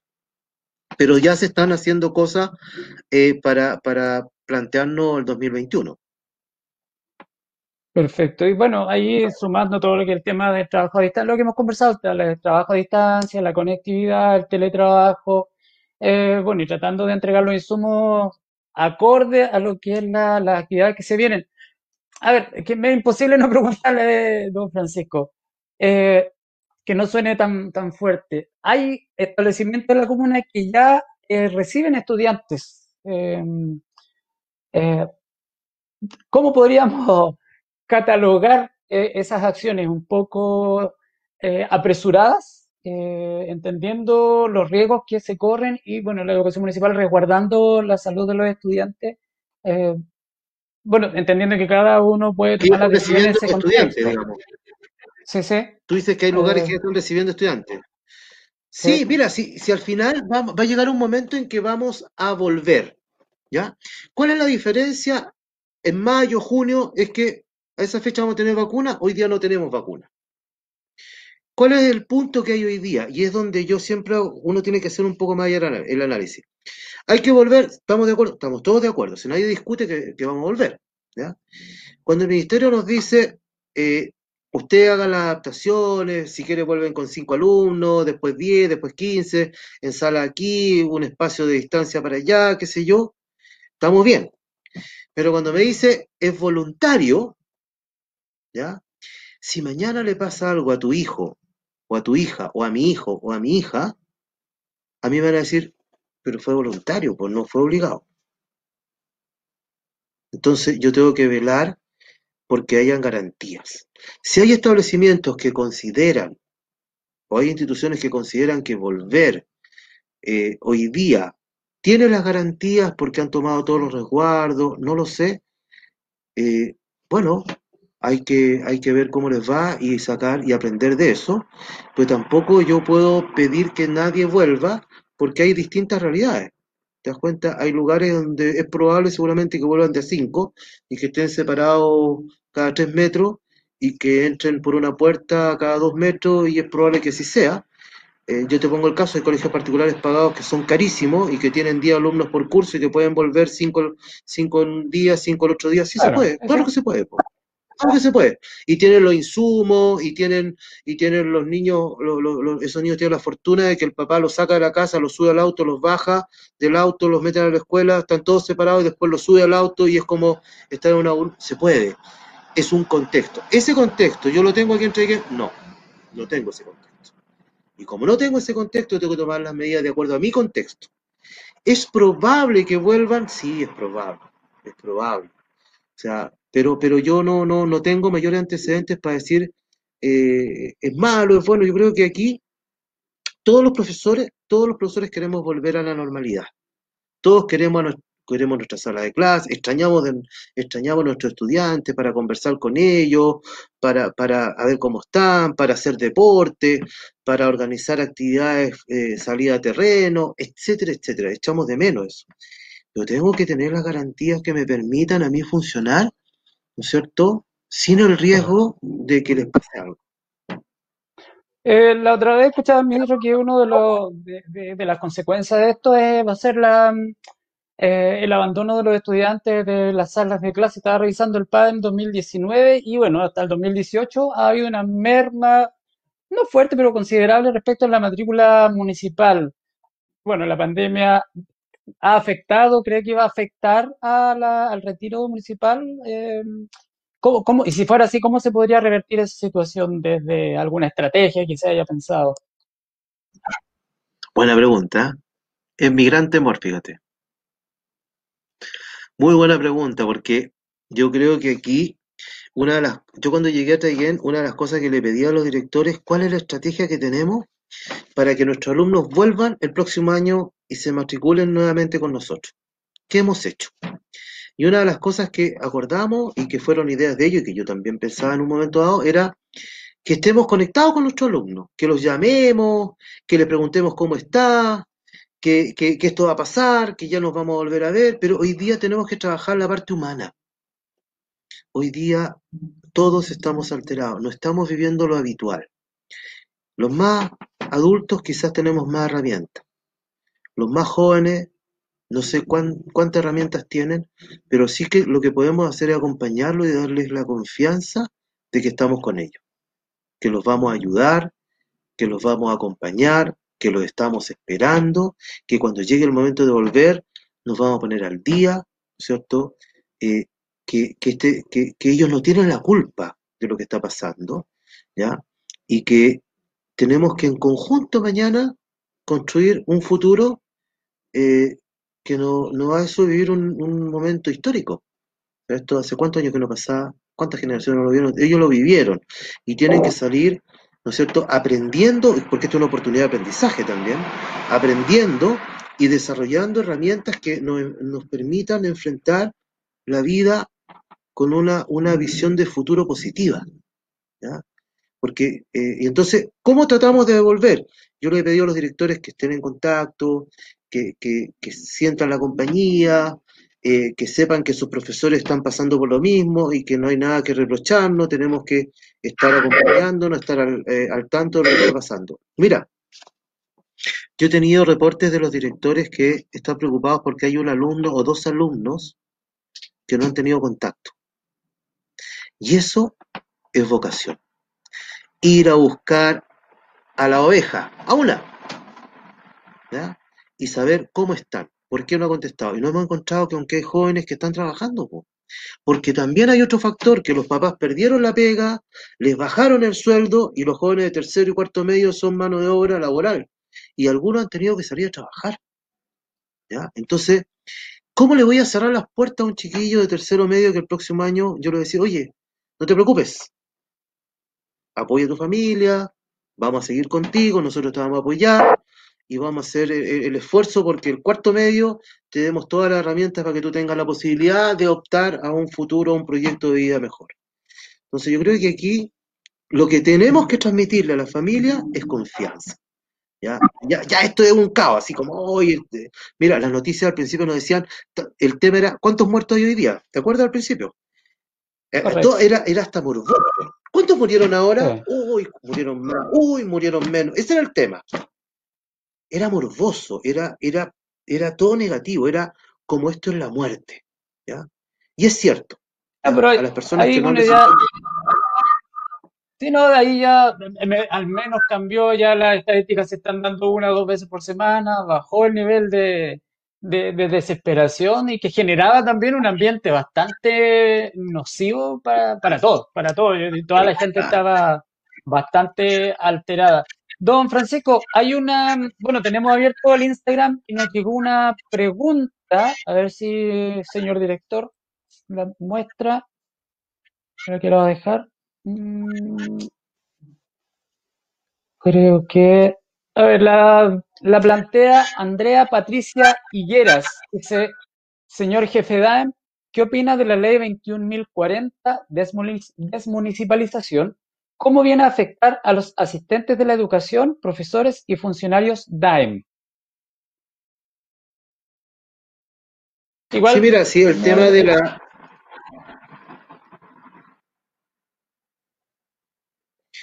Sí, mira, si el tema de la desmunicipalización eh, mm, eh, tiene que ver con el tema de cuando pasemos a los servicios locales, ¿ya? Yo creo, y yo lo he transmitido a todo el mundo, tenemos que hacer una buena gestión que nos permita de alguna manera demostrar que tenemos buenos resultados académicos, que tenemos buena gestión administrativa y poder pedir ¿no es cierto? Porque está la posibilidad de que esta desmunicipalización, que en vez de que sea el 2022, se alarga hasta 2030. Pero para eso tenemos que hacer un, trabajo que nos permita, ¿no es cierto?, demostrar que somos capaces de administrar de manera adecuada los recursos, los recursos económicos, de personal, los recursos pedagógicos y tener resultados de aprendizaje. Si el tema es ese, ¿no es cierto? Porque siempre todos los proyectos ministeriales apuntan a cómo mejorar la calidad de la educación. Entonces, eh, yo tengo que demostrar eso y tenemos este año que viene, un par de años, creo, antes que nos toque, para demostrar que tenemos buena gestión administrativa de recursos y al mismo tiempo eh, de, de, la parte académica. ¿Cómo le afecta esto al personal? Hay un proceso en que lamentablemente está el terror de que toda la gente eh, va a quedar sin trabajo, porque se juntan varios con varios DAEM, ¿no es cierto? Y se forma una sola administración para cuatro o cinco comunas, o algunas que son muy grandes son dos. Entonces, eh, eh, ya no podemos tener 50 de, de, de Traiguén, del DAM, por ejemplo, 50 de, de, Victoria, 50 del Sauce, y vamos a hacer 5, son 250, van a tener en total solamente 80, 100, y van a haber 150 menos. Mira, la verdad es que esto no se puede negar, no se puede decir, no, esto no está, porque está pasando, ¿ya? Eh, y por lo tanto, lo que, lo que hay que hacer es tratar de hacer bien el trabajo, de tal manera que, porque la, primera selección también del personal de los servicios locales se le da la posibilidad a los que están dentro de los DAE. ¿ya? No es que elijan venga todos de afuera, no, hay un proceso de selección interno primero. Y entonces hay que demostrar con resultados, con, con, el trabajo que uno va haciendo, eh, pero que nos puede afectar, nos va a afectar. Eso, eso es algo que yo no puedo decir, no, no va a pasar nada. No, sí, va a afectar. Y por lo tanto, mi una, de las, una de las propuestas es que podamos hacer un buen trabajo. Y por eso que cuando tú me preguntabas qué hago con todo, todos sirven. Todos tienen que aportar lo mejor para que este resultado nos permita postergar esto un tiempo más y poder seguir contando con todas las personas que están hoy día laborando aquí en, en el DAN y en los establecimientos, a los asistentes, a todos los que trabajan con nosotros. Es importante considerar eso. ¿ah? Pero ahí había un diálogo con los asistentes en ese sentido, bueno, con todos los profesores, con todas las comunidades para poder ver cómo va a ir implementándose esto o es un trabajo vertical de, instalación. Mira, yo este tema no lo he, lo he conversado con algunas, algunos, con los directores en general lo he conversado y se lo he planteado como una necesidad que podamos, lo mismo, que hagamos una buena gestión para que podamos esto alargarlo en el plazo. Lo he conversado con el equipo del departamento, eh, de tal manera que podamos, eh, ¿cómo, mejoramos, ¿no es cierto? ¿Qué necesito de usted? ¿Qué necesito de usted? ¿Qué necesito de usted? Para que armemos algo que nos permita mejorar y optimizar los recursos y luego con los profesores vamos a ver los resultados. Eh, académicos que nos permitan tener todos los respaldos. Bueno, Traiguer no tiene malos resultados, por lo demás. Yo llegué, está con un resultado de evaluación nivel medio, no es malo. tenemos solamente muy pocos profesores que pasaron por el plan de superación profesional, o sea, tres en toda la comuna, y tampoco llegaron con mala evaluación. Por lo tanto, no hay malos indicadores, no hay. Hay que hacer una buena administración, una buena gestión que nos permitan tener argumentos para eh, a, postergar, digamos, este, este, proceso viene sí o sí, pero podemos postergarlo para el 2030. Y es la, una de las cosas que, que, yo pretendo lograr para que sea, eh, porque hay un tema laboral de fondo. Cuando preguntan el efecto del asistente en la educación, claro, eh, vamos a tener los mismos asistentes de cuatro comunas para una sola administración, es probable que no. Entonces, lo que tenemos que hacer es buscar nuestro, nuestro argumento. Nuestro argumento está en una buena gestión, una buena administración, y vamos a tener que conversar con los gremios, con todos los asistentes, para darles las herramientas que podamos avanzar y tener argumentos para eso, digamos. Va a ser una, una discusión compleja porque yo creo que nadie va a tener... Muy compleja. y en ese sentido... Mira, es muy compleja y tengo colegas que trabajan en otros DAE. Eh, es muy compleja, pero más que compleja es muy triste. Porque también tienes que pensar que eh, esto es súper eh, complicado cuando uno, yo, uno cuando trabaja con las personas genera lazos de afecto de respeto, de valoración por el otro. Entonces, hace poco conversaba con una persona de otro edad y, un directivo y me decía que ya eh, la gente sabe, ¿no es cierto?, que al ser traspasados eh, no, no, han sido seleccionados en concurso y saben que van a, no van a poder continuar. Y es triste porque generan lazos y generan afecto y generan compromiso, pero, pero es algo que no es secreto, es algo que se sabe pero hay que trabajar, por eso yo digo, hay que trabajar bien, tenemos que poner lo mejor de sí. Eh, yo con eso yo tengo argumentos para defender la, propuesta de postergarlo. ¿De ahí qué indicadores habría que ir mejorando? Mira, uno de los indicadores que hay que mantener o mejorar son los indicadores académicos, ¿no es cierto?, el resultado del CIMSE. Ahora, esto, con esto que está pasando ahora no hay forma, por lo tanto, nos mantenemos con el nivel medio, pero no podemos descuidarnos, ¿te das cuenta? ¿Qué indicadores podemos manejar que podrían mejorar? Por ejemplo, si el año pasado ingresaron a la educación superior o tuvieron la posibilidad de entrar 20, hoy día tienen que entrar 21 o más. ¿Te das cuenta? Eh, ¿Qué podemos tener? Que a pesar de que, no te, de que tenemos menos recursos, porque hoy día eh, nuestro presupuesto se achicó en un monto no menor, vamos, no vamos a endeudar al DAE. ¿Te das cuenta?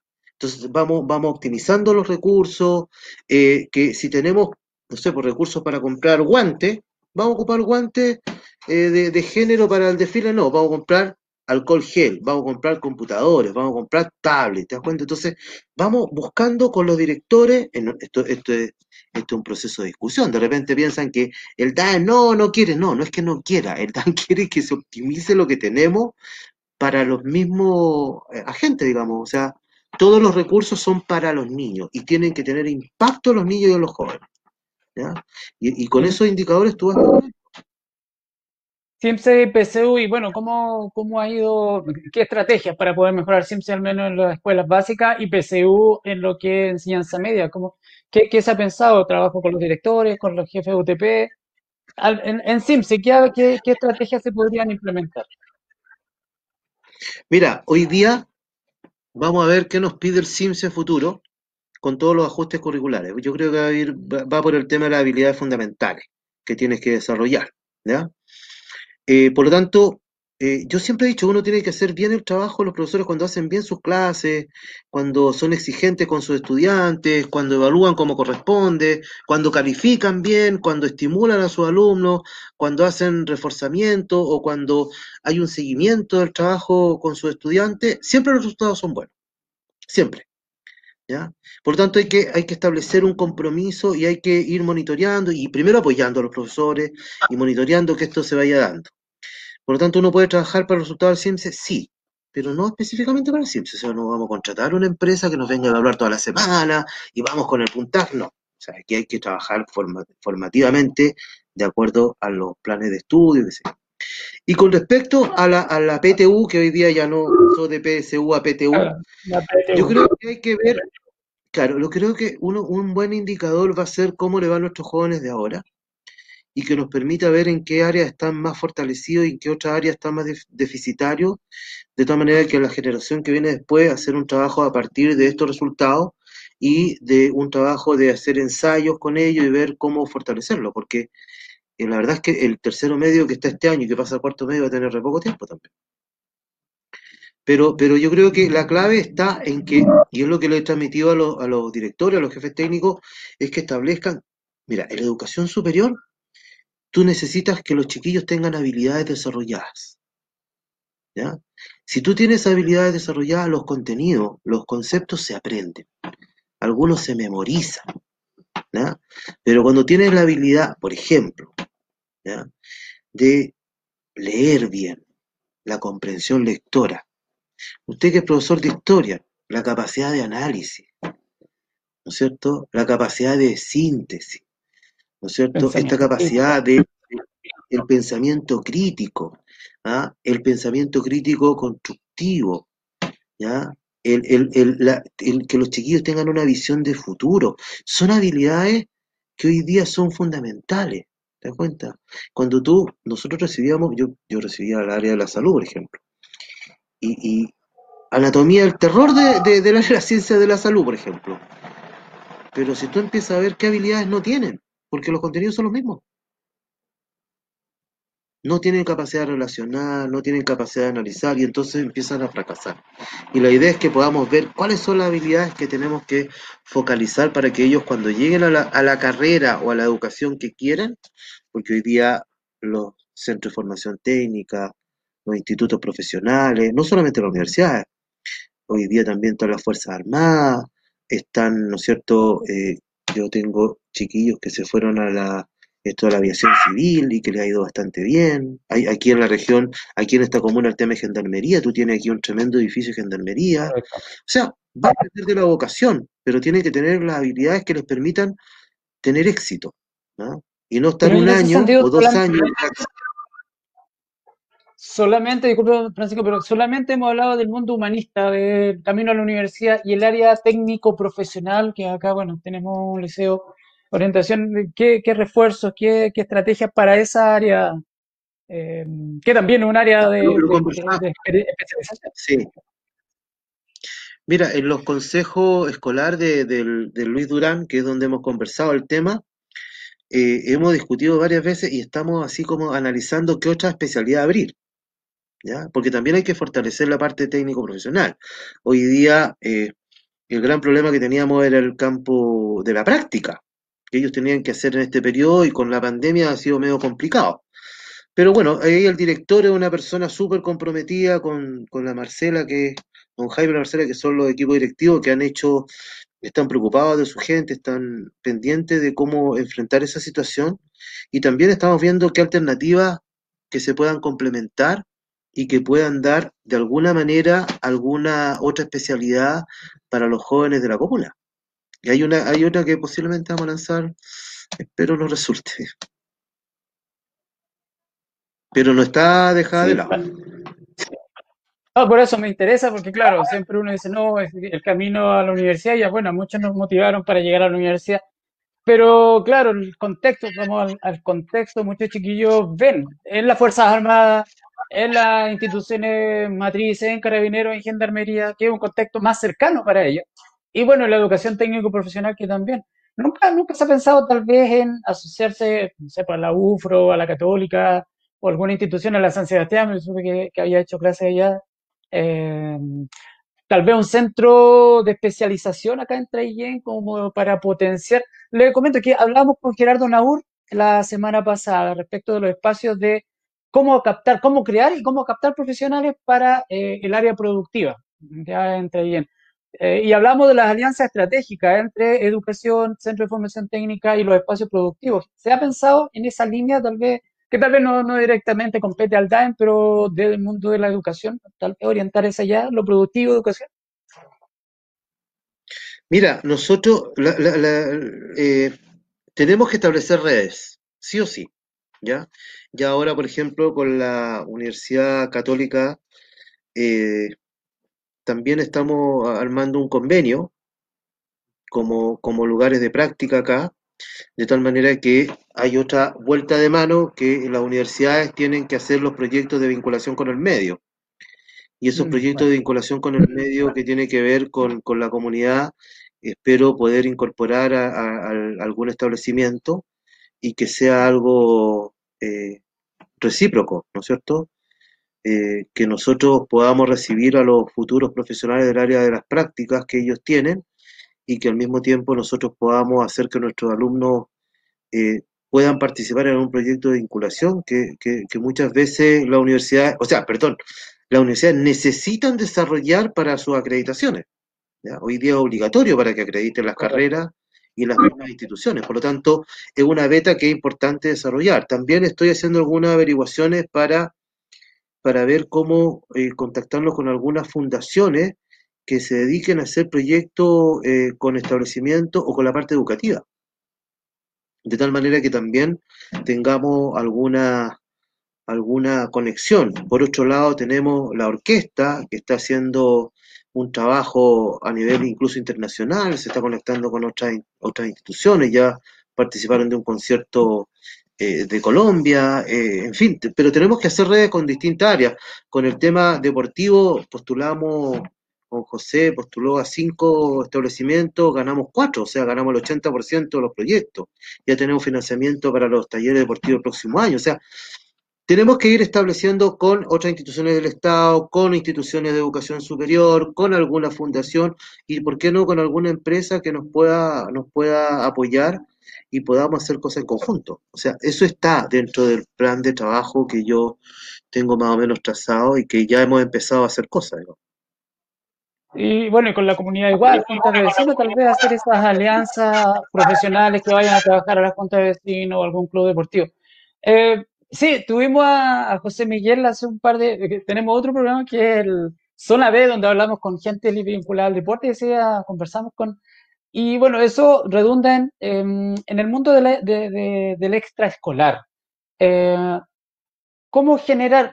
Conversaban de que, claro, los espacios de extraescolar, de deporte, muchas veces quedaban al arbitrio de mediciones como Sims. Lamentablemente, eh, los chiquillos se quejaban, muchos profesores de educación física, que a veces cortan un poco la, la hora de educación física respecto de, eh, o talleres de cultura.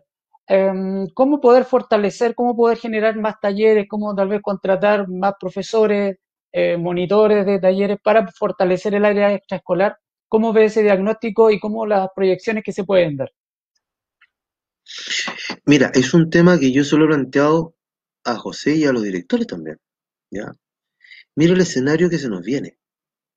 Hoy día yo tengo jóvenes, niños y adolescentes que todos los días salían de su casa al colegio y volvían y caminaban y compartían y corrían y, jugaban a la pelota o hacían actividades físicas. Hoy día tengo una cantidad de chiquillos que están en la casa y que no han salido.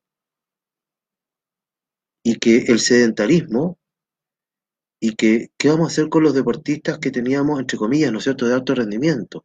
¿Cómo vamos a enfrentar las lesiones? Hoy día tengo que hacer, hay que hacer un plan, no solamente en la parte psicológica, sino que también hay que hacer un plan de trabajo en la parte física, en la parte recreativa.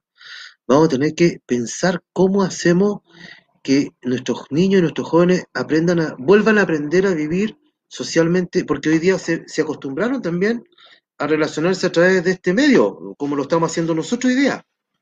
Se conectan por el, por el, por el internet, se conectan por la pantalla, y al principio era, hoy qué lata, que aquí, que allá, que estoy... hoy día ya se acostumbraron. Por lo tanto, vamos a tener que volver a traerlo al establecimiento, a conversar cara a cara, a jugar con una pelota. Hoy día estamos jugando con el joystick o con los dedos, porque es el medio que tienen. Entonces, hoy día vamos a tener que hacer un plan también de trabajo con la actividad física y recreativa. ¿ya? Vamos a tener que aprender a vivir con espacios de separación. Vamos a tener que mirarnos a través de la... Hoy día nos vamos, cuando nos veamos, nos vamos a ver así. Nos vamos a conocer muy bien los ojos. ¿Ya? ya o sea, hay varias cosas que, vamos a cambiar. Eh, y bueno, yo creo que ahí volvemos al deporte, ¿no es cierto?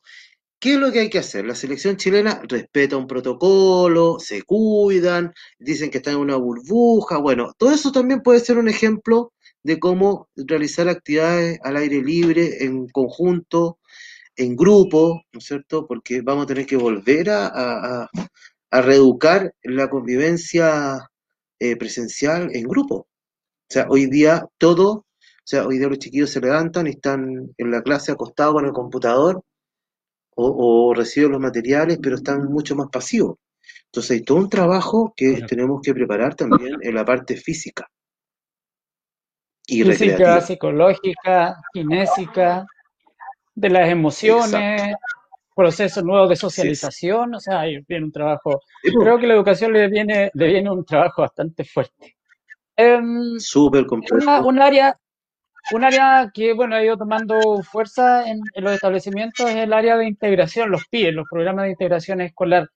Eh, me imagino que maneja algún indicador respecto de cómo han, resultado estos programas, cómo se han instalado en las salas de clase, cómo ha funcionado el decreto 170, la cantidad de niños, transitorio, eh, permanente, ¿cómo, ¿cómo ha sido eso? ¿Se ha generado una, un, buen trabajo, un trabajo colaborativo entre profesores, profesores diferenciales?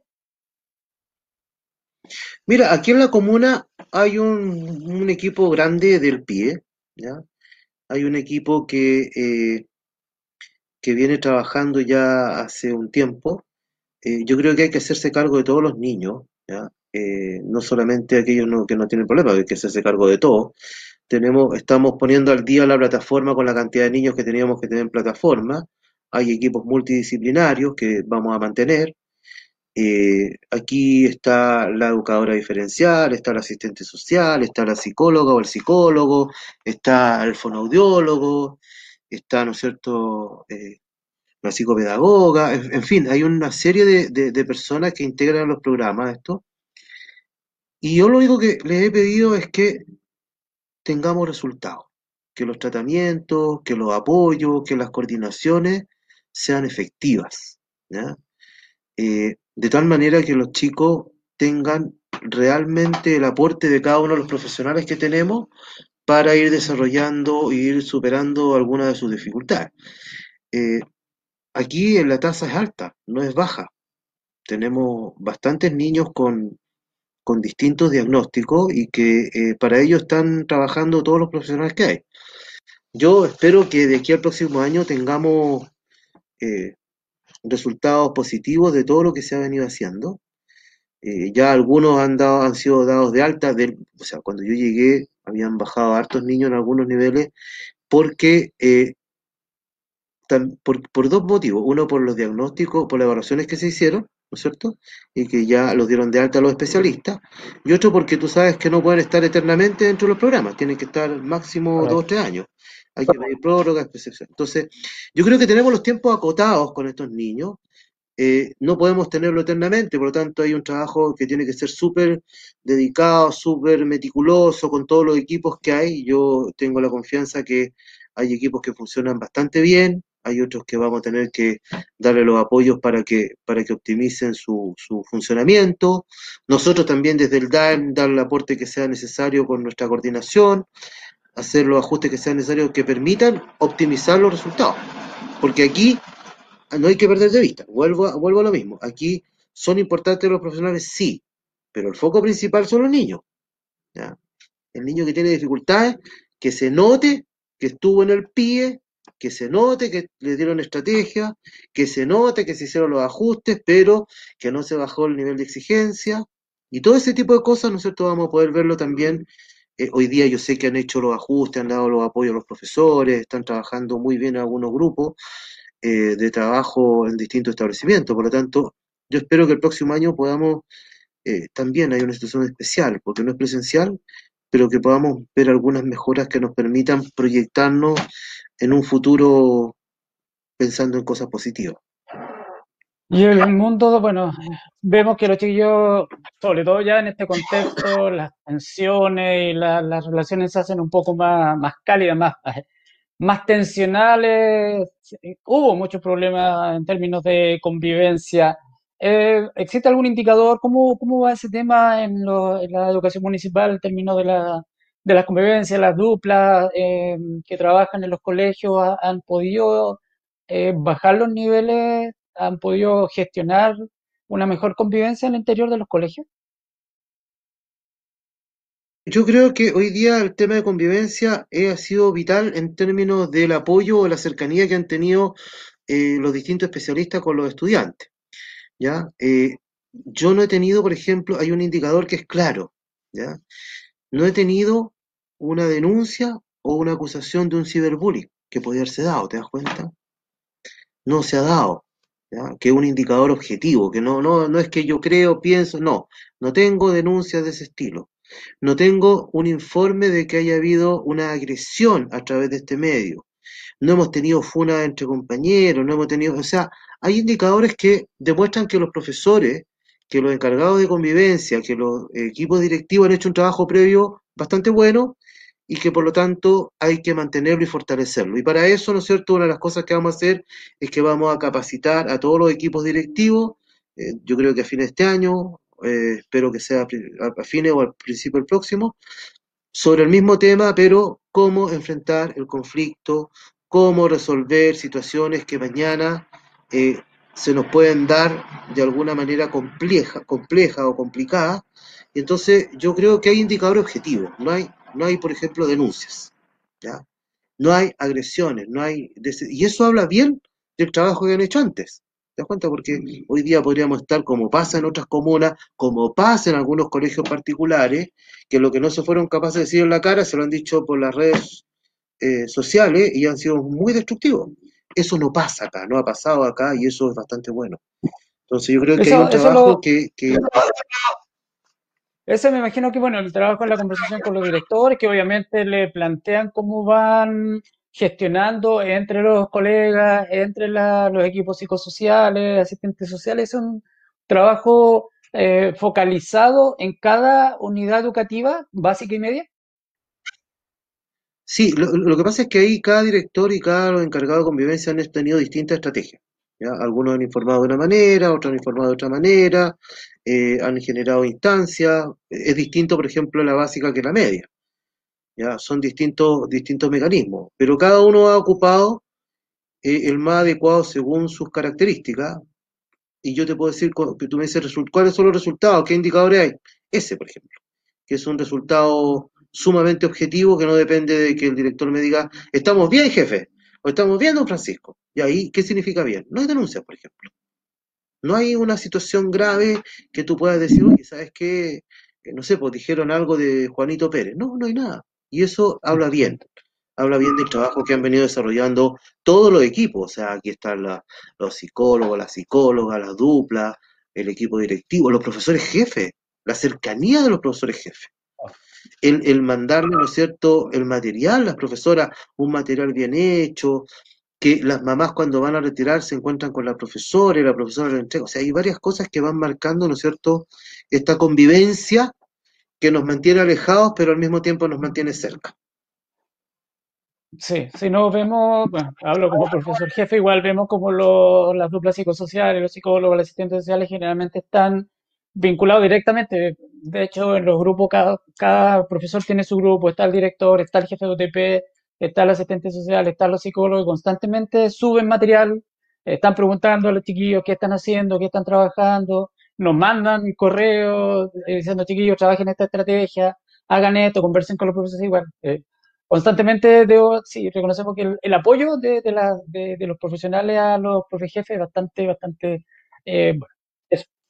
Eh, don Francisco, eh, ya vimos un poco lo comentaba respecto del presupuesto de la educación 2021, que hay varios que en Hacienda y en obras públicas va a mejorar, pero al parecer en educación va a tener una, una merma. Todavía no, no se ha planteado, estaba revisando el diario oficial o en, los debates, pero no hay nada claro todavía, pero sí que se va a bajar un poco. Si fuese así, ¿de qué manera va a afectar la gestión municipal? Y de ser así, ¿qué áreas, al menos acá entre Traiguén, se verían más afectadas? afectadas?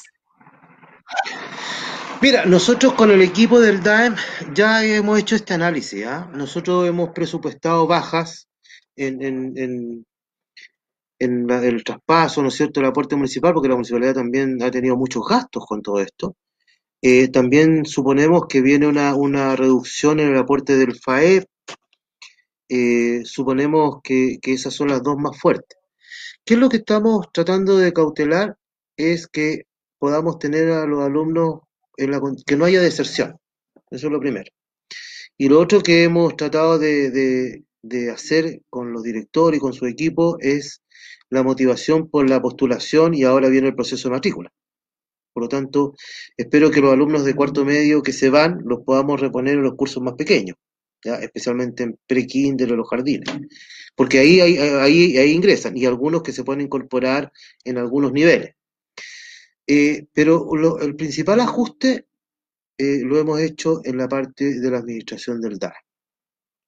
O sea, no queremos, no quiero, la verdad, es que se afecten los presupuestos de los establecimientos. ¿Quién, va, ¿Quién entró al sacrificio en este ajuste? El primero, es la oficina del DAE hemos bajado todos los gastos que podamos tener por, por, por, funcionamiento, quizás vamos a tener que no arreglar las puertas en un momento dado, vamos a tener que esperar un año, quizás no vamos a tener que hacer dos veces al año la mantención, va a tener que hacer una vez al año la mantención de los equipos mientras funcionen. Eh, hemos reducido todos los gastos del DAEM, del director del Departamento de Educación, no de los establecimientos. Ese ha sido el primer ajuste.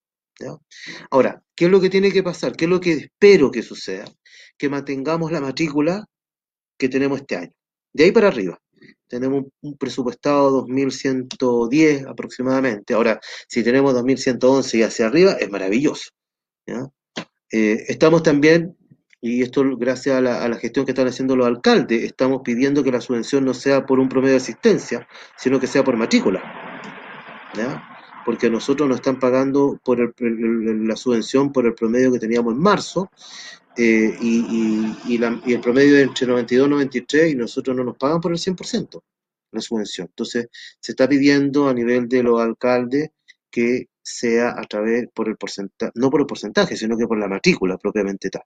Porque nosotros no nos preocupamos, hoy día, por ejemplo, si tú me dices, oye, pero ¿cómo lo están haciendo ustedes? ¿Se están preocupando del 100%? ¿Preparamos el material para el 100%? Nos preocupamos de entregarle el material al 100%. Y si no lo van a buscar, se los vamos a dejar. O sea, estamos trabajando por el 100%. No estamos viendo la asistencia. Entonces, hay argumentos que nos permitan decir, oye, la subvención tiene que ser por el 100%. No estamos dejando a nadie afuera.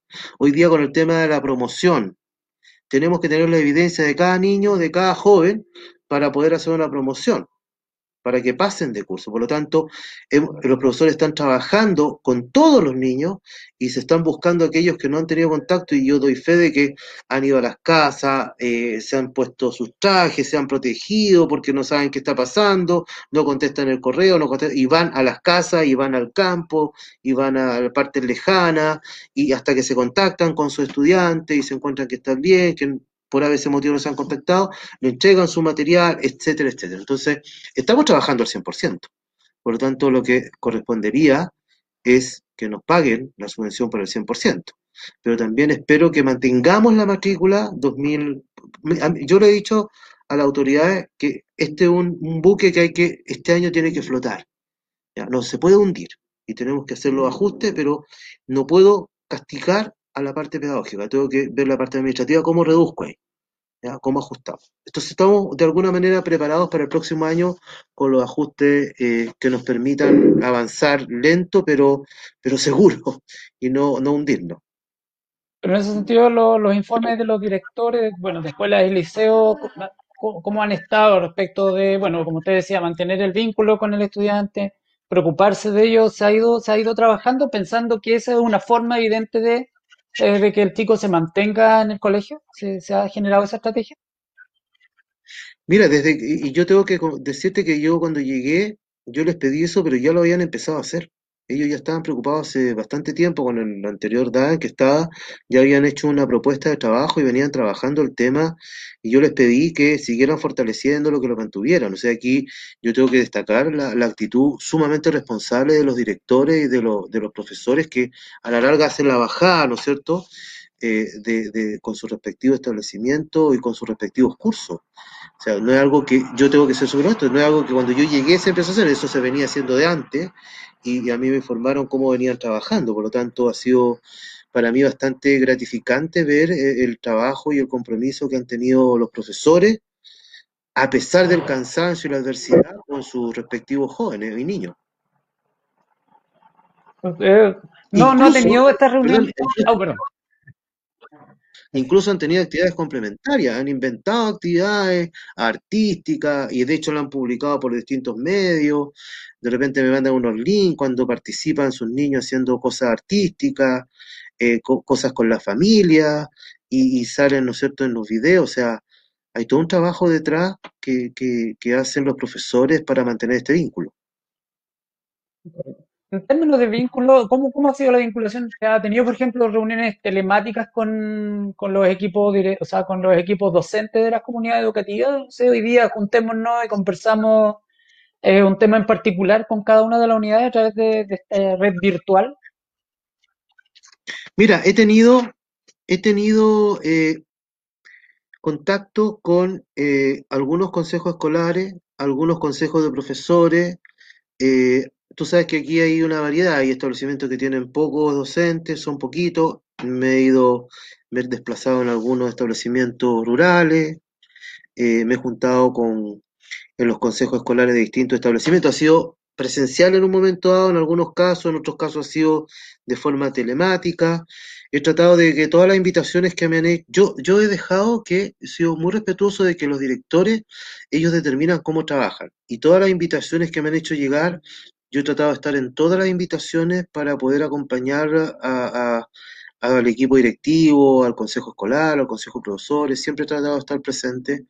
Y a veces se toman los tiempos, sí, pero, pero porque a veces los consejos se hacen en la mañana, no como antes que se hacían en la tarde, a veces me coinciden dos o tres cosas, pero siempre he tratado de estar presente en todas las invitaciones eh, y he estado tratando, contactándome con todos, con todos los que he podido de las distintas comunidades en un contexto, como te digo, súper distinto y súper raro.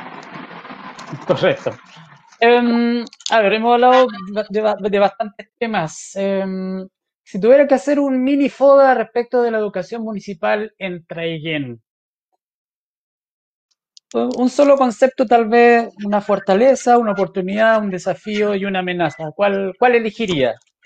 Fortaleza de la educación municipal en Traiguén, ¿cuál mencionaría? Yo creo que el compromiso de todos los miembros de la comunidad con los estudiantes, y todos, no solamente los profesores, porque los auxiliares cuando hay que repartir los alimentos no se hacen ningún problema y están, parten arriba de los furgones y van a repartir y van a ver a, sus a sus niños y a sus niñas, etcétera. Por lo tanto, es una fortaleza el compromiso que tienen todos los miembros de la comunidad con los estudiantes. Yo creo que eh, la oportunidad pasa porque logremos aprender de lo que estamos viviendo y una oportunidad para fortalecernos en otras áreas. No tenerle temor al fracaso, no tenerle temor a los grandes cambios, no tenerle temor, ¿no es cierto?, a un escenario que viene distinto, sino que cómo nos reinventamos y una oportunidad este, este escenario, ¿no es cierto? Eh, eso sería la, la, la oportunidad. Pero tomando la eh, oportunidad, don Francisco, la posibilidad de que desde la edad se generen espacios de capacitación, o ahí cada uno va a poder asumir esa capacitación de manera individual, también nos genera eh, esa, ya mire, tenemos estos espacios para capacitarnos de acuerdo a la realidad de Traillén. Necesitamos, no sé, pues, que los chiquillos aprendan esto, ya vamos a capacitar a los profesores en esto, o es el profesor quien debe buscar sus propios espacios. Yo creo, yo creo que aquí se da, primero, la iniciativa parte de nosotros. Nosotros hoy día tenemos programado, según lo que estaba presupuestado antes, capacitar, por ejemplo, a las educadoras de párvulo y a los encargados de convivencia. Pero también estamos capacitando a los encargados, a los educadores tradicionales, que no estaba presupuestado, pero que hoy día lo hemos sacado, lo hemos organizado para poder capacitarlo. Aparte de eso, esto a nivel comunal. Aparte de eso, cada establecimiento está definiendo cuáles son sus perfeccionamientos que les permitan a su equipo y a su asistente eh, desarrollar. Por lo tanto, la iniciativa parte desde nosotros, departamento, pero también yo el otro día tuve la, alegría de un liceo me invitó a un autoperfeccionamiento en convivencia escolar con la psicóloga del liceo. Y que le explicaba a los profesores, que trabajaba con los profesores y me invitaron y yo estuve presente con ellos y los felicité porque están las dos instancias. Una que yo te puedo, que podemos poner de acuerdo, que esté planificado, pero hay otras que podemos hacer entre nosotros mismos y que lo están haciendo algunas escuelas y ya el otro día lo hizo muy bien un liceo con su psicóloga, eh, con el resto del equipo. O sea, yo creo que se dan las dos instancias. Y, tenemos que, y, lo, lo, importante es que, mira, aquí se dan dos cosas. Cuando tú haces una, una, una, una capacitación un perfeccionamiento comunal, tú tomas algo común que es transversal. Pero cuando los mismos establecimientos hacen sus propias autocapacitaciones, ellos toman su contexto, que es algo sumamente relevante y que a veces no son todos, o sea, la mayoría de las veces no son todos iguales. A pesar que tenemos dos liceos que están separados por cinco cuadras o seis, eh, son distintos. Son distintos los tipos de estudiantes, son distintos los profesores, es distinto el lugar. entonces, si se, si se, aportan desde los dos puntos elementos que son transversales para todos, pero también que se haga esta, esta mira, más que una capacitación, un conversatorio, un aporte de un especialista que lo tenemos dentro del establecimiento, qué bueno que nuestros profesores, no sé, hoy día es importante que los profesores de historia nos enseñen qué es un proceso constituyente. ¿No es cierto? Hemos, se ha hecho una votación, se ganó. ¿Qué es un proceso constituyente? ¿Cómo se eligen a, a, a los que nos van a representar? Y eso tendría que ser, por ejemplo, algo que deberíamos tener, saber todo de dos maneras. Una, por alguien que sabe, que nos pueda compartir, pero otro que yo por mi cuenta puedo investigar, puedo averiguar. Entonces aquí hay un tema, hay varios temas que podemos discutir. El tema constitucional, ¿no es cierto? Ya esta, esta psicóloga del Liceo de, Luis Durán estaba haciendo una capacitación a todos, a todos los profesores, a todo el equipo, y, explicaba, tenía una presentación, un PowerPoint, y le hablaba del contexto y daba ejemplos. Entonces, hay temas de convivencia, hay temas, ¿no es cierto? El José va a tener que hacer seguramente algo de, el retorno a la actividad física, ¿no? Porque el entrenador, eh, entonces puede dar algunos tips, qué, qué, elementos tenemos que considerar en el retorno de la actividad física, y no del deporte, ¿ah? de la actividad física, recreativa, de cómo, cómo vamos a enfrentar los recreos, por ejemplo. No sé, estoy inventando. Entonces aquí se dan de, las de los dos lados, se puede dar desde la política de la, de la comuna, pero también es bueno que en estas discusiones, en estos sentarse a nivel profesional, se produzca este, este, este reporte, este apoyo, este pedir ayuda y el que haya profesionales. Y ahí tal vez hacer ese vínculo con las universidades, invitar a algún profesional que también aporte al desarrollo del conocimiento, de la reflexión, o de la reflexión. No, hace falta reflexión pedagógica, eh, profundizar en esa línea también de nuestras prácticas pedagógicas, para ser el periodista, el profesor, pero bueno, eh, ese sentido. A mí me llegan muchas invitaciones para estos webinars, qué sé yo, de distintos temas. Yo lo primero que hago es copiarle a todos los directores y les pido que lo compartan con todos. ¿Te das cuenta? Porque hoy día es el mecanismo y tenemos gente de, educación superior, gente del ministerio, de distintos lados, que están haciendo aportes y que, son buenos a través de, esta, de estos diálogos. Y hay directores que me comentan, ¿no? Y esto, el otro día estuve, eh, fui con un grupo de profesoras. Hay gente, ojo, que hay gente que se está capacitando online no desde ahora, sino que desde antes estaba comprometido y se están trabajando. La Escuela Diego Portales, la directora con un equipo directivo está trabajando en una capacitación de convivencia que fue seleccionado el establecimiento. Esto está de antes. Entonces hay una serie de cosas que se están haciendo y que los profesores siguen trabajando intensamente desde, desde sus hogares. Ya, don Francisco, me debe la debilidad y la amenaza. Yo creo que una debilidad que hoy día podemos tener es pensar en y centrarse en los temores. ¿ya? No, que qué va a pasar. Yo creo que la incertidumbre genera temores y esa es una de las debilidades que a mí me preocupa. Yo creo que eh, nuestro país y el mundo entero tiene una incertidumbre tremenda.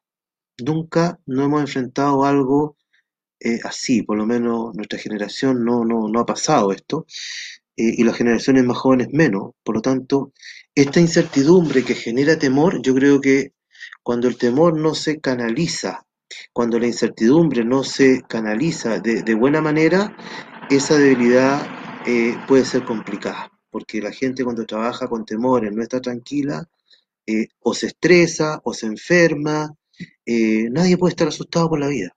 ¿ya?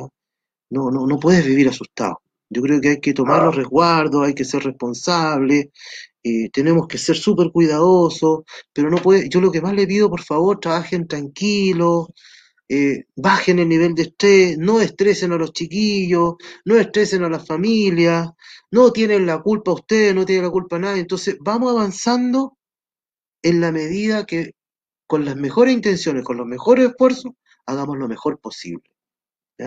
Pero la debilidad de la incertidumbre, del tener temores, es súper compleja. Como líder pedagógico, como líder pedagógico, esa es la, la consigna, trabajar tranquilo, eh, sin generar falsas expectativas respecto de lo que todavía no se sabe, porque el futuro es incierto y construir el presente siempre. Mira, mira, yo, yo, y, y, aprovecho esta, este espacio también porque de repente, no, que llegó el cuco, el logro, no, no vamos a hacer grandes cambios. No podemos hacer grandes cambios, tampoco podemos despifarrar los recursos. ¿ya? Yo soy súper claro en eso. O sea, no voy a despifarrar los recursos innecesariamente, pero no vamos a hacer grandes cambios. No tenemos elementos de evaluación para decir, oye, necesitamos menos esto, menos esto otro, hay que sacar. No. Eh, vamos a, ajustarnos, ¿no es cierto?, dentro de las medidas y a tratar de mantener. Todo también depende de cantidad de alumnos que tengamos, por eso es que es importante que aquí todo aporte, ¿ya? Eh, pero, pero no es como que, hoy que, eh, y, andan diciendo de repente que, hoy es que el DAEN, el cuco más o menos, y se va como que se va a comer los niños. No, si no es así. Es que tenemos que ser responsables, si quieren conversar conmigo, lo conversemos. Si, si tenemos que discutir, vamos a discutir. Pero tenemos que optimizar. Yo lo que más les pido a todos es que optimicemos los recursos y que trabajemos. No que trabajen, que trabajemos. Que el que tiene que dar el ejemplo del trabajo es el jefe del DAN. Y tiene que trabajar el jefe del DAN, todos los directivos, todos los profesores. Tenemos que bajar, ¿no es cierto?, los gastos innecesarios. ¿ya? No puedo tener tantas licencias, tenemos que comprometernos a volver y hacer la pega bien. O sea, yo le he pedido, y esto, lo que tú dices, yo le he dicho a todos, y esto lo puedes corroborar, por favor, trabajen tranquilos. Por favor, no se estresen, cuídense, tomen los resguardos, hagan lo que tengan que hacer bien, pero trabajen tranquilos. Esto no depende de nosotros. Nosotros no hemos fabricado la pandemia. Nosotros no, hemos, no nos hemos ido de la sala de clase porque hemos querido. nosotros estamos en un contexto global que nos está afectando también. Por lo tanto, yo no puedo estresar a lo- a al equipo porque tú tienes que pensar que yo tengo que volver el próximo año con un equipo de gente sana. La gente tiene que parar, tiene que irse de vacaciones, desconectarse, descansar para que pueda volver. Los profesores están agotados. Yo soy profesor, yo sé lo que significa planificar, yo sé lo que significa adecuar, yo sé lo que significa elaborar material, yo sé lo que significa preparar las clases. Entonces, cuando tú además le estás pidiendo que te intervenga en la casa, la familia, hoy día los profesores están 24/7, contestan cosas los domingos. Entonces, calma, hagámoslo con calma, ya volveremos y cuando volvamos nos vamos a poner de acuerdo. Ahí vamos a poder estrujarnos más, vamos a tener que hacer esto. ¿Qué es lo que, el primer criterio que cuando volvamos, qué es lo que no puede pasar? Es que perdamos clase. No podemos perder clase. ¿Te das cuenta? Ya tenemos una estrategia. Si el alumno tiene seis horas, ocho horas de lenguaje a la semana, tiene que tener las ocho horas. No, es que, es que tenemos, no sé, pues cualquier cosa. Bueno, programemos en otro lado. Tenemos que conjugar, como tú decías, con la parte deportiva, con la parte recreativa. No es una más importante que la otra, pero también mm, pongámonos de acuerdo, discutamos el tema, pero no puede haber cursos solos sin clase. Y es una- un compromiso que los voy a pedir a todos. ¿ya? Pero ¿Te ahí, das cuenta? Porque bre- brevemente, eh, claro, idealmente, y yo sé que muchos profesores tampoco quieren que los cursos porque implica menos aprendizaje, pérdida de tiempo, pérdida de recursos, eso es evidente y no nos gusta. Pero claro, para una cantidad de profesores, una cantidad de horas que está ya acotada, falta un profesor extra y ese profesor eh, debiera contratarse. Se va a contratar más profesores para poder cubrir en algunos momentos eso, tal vez dándole otras tareas al interior del colegio, biblioteca, eh, no sé, pues algún área para poder en el momento dado que cubra el área, es el momento de falta de profesor. Lo que pasa es que cuando tú tienes gente con licencia, tú tienes que contratar los reemplazos correspondientes. Yo creo que hoy día la dotación que tiene Traiguén es altísima. ¿ya? Tenemos hartas horas de, apoyo de distinta índole, tenemos inspectorías, tenemos de distinta índole, ¿no es cierto? Eh, yo creo que si es necesario contratar algo, se tiene que contratar por el bien de los estudiantes, pero que tenga resultados. Si yo lo único que le pido es que, que tengan resultados. ¿ya? O sea, yo, a ver, mira Patricio, yo conozco el sistema escolar no desde el escritorio, yo lo conozco desde dentro de la sala de clase. Por lo tanto, conozco nuestras fortalezas y nuestras debilidades. Por lo tanto, ¿qué es lo que le quiero pedir a todos? Que hagamos lo que tenemos que hacer bien. Aquí no lo sé, pero hay comunas, por ejemplo, que un profesor tiene una jornada en el sector público y después se va al sector privado y en el sector público tiene licencia y el sector privado no tiene licencia.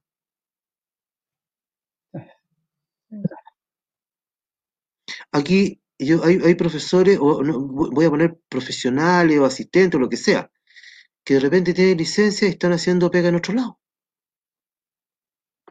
O están súper enfermos, te estoy poniendo un ejemplo que yo no lo he visto acá, pero he estado en otras comunas donde he podido ver situaciones que son muy complejas. ¿Ya? Entonces, cuando tú tienes ese tipo de situaciones, tú dañas al sistema.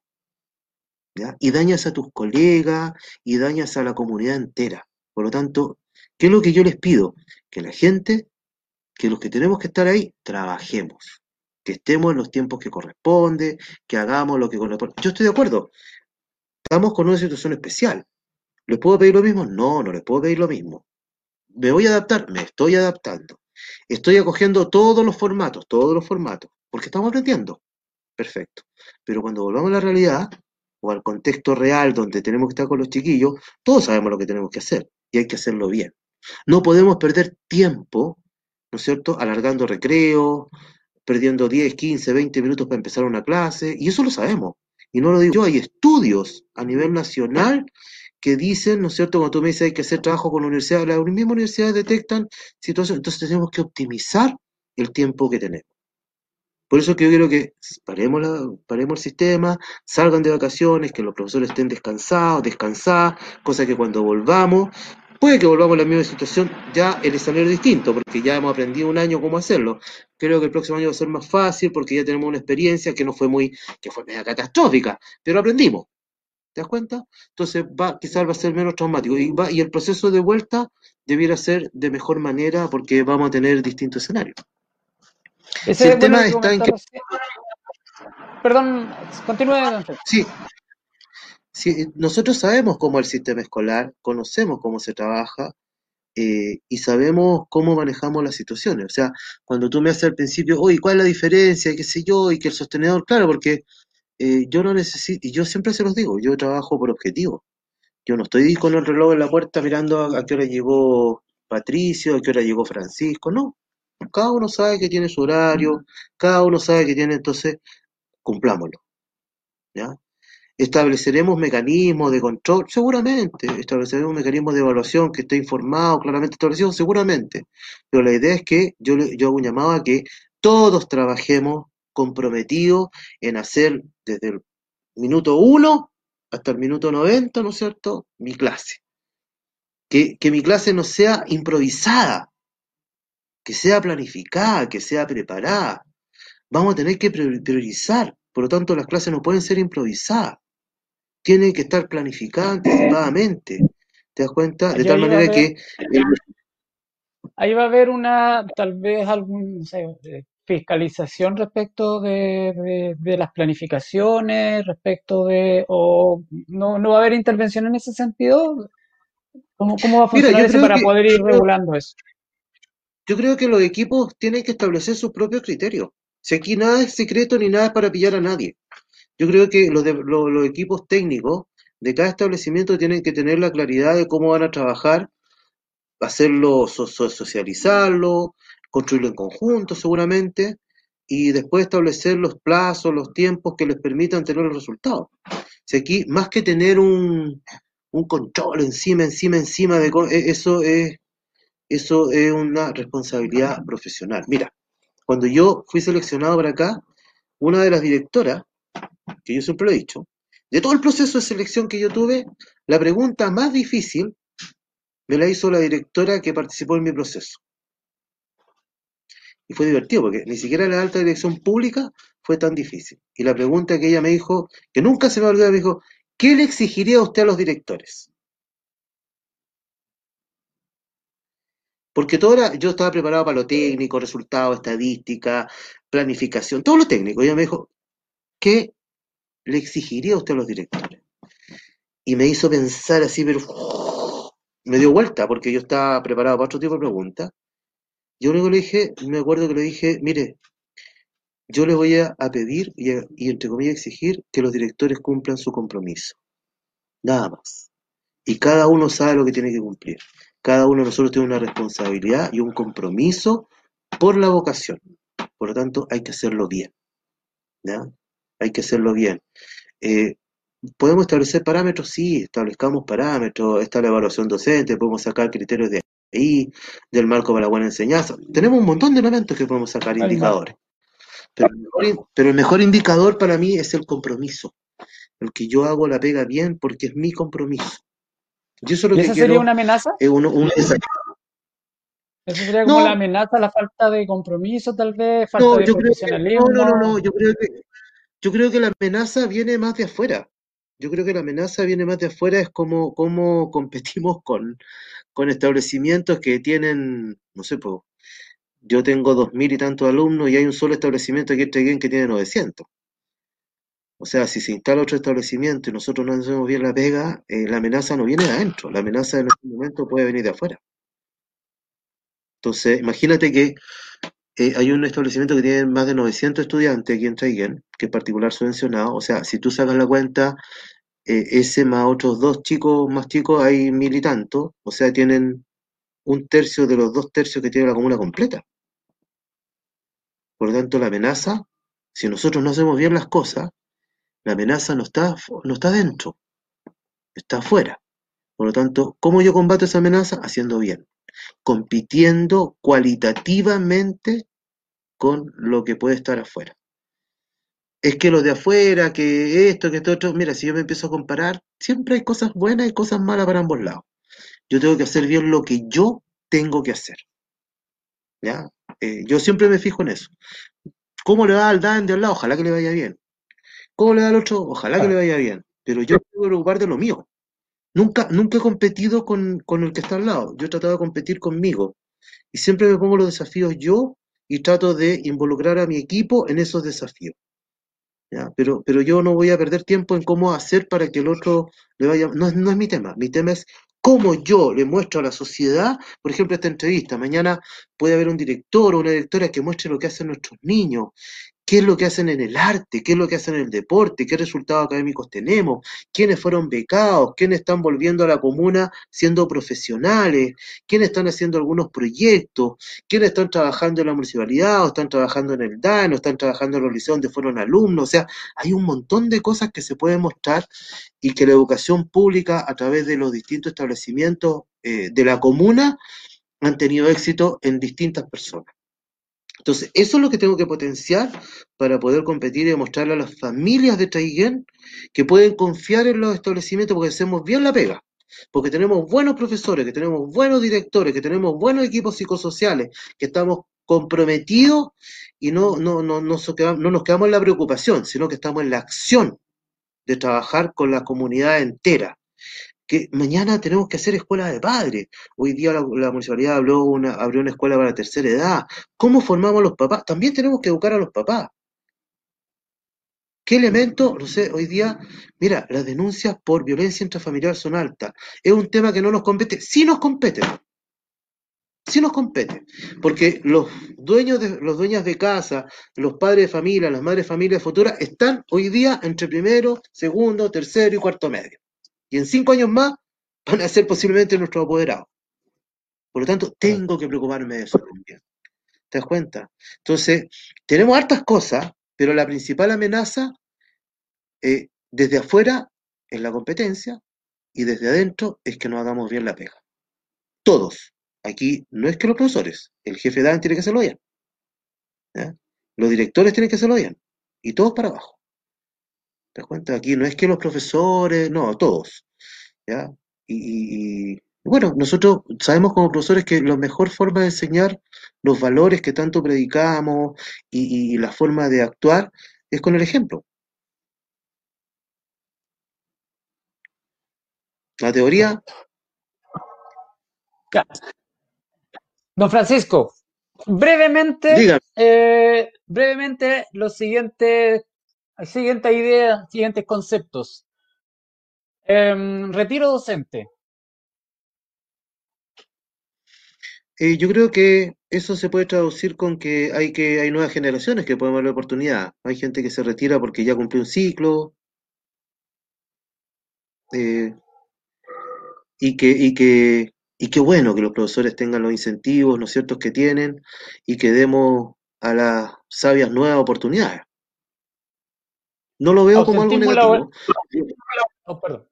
Yo creo que el ausentismo laboral sí es algo negativo, es algo que, que, salvo cuando hay una debida justificación, hay personas que pueden estar enfermas, hay personas que pueden estar pasando por alguna situación particular, pero el ausentismo yo creo que es algo, eh, la verdad, es negativo, es algo que nos está afectando mucho posiblemente al sector público, quizás aquí en Traiguén o en otros lados nos pasa lo mismo.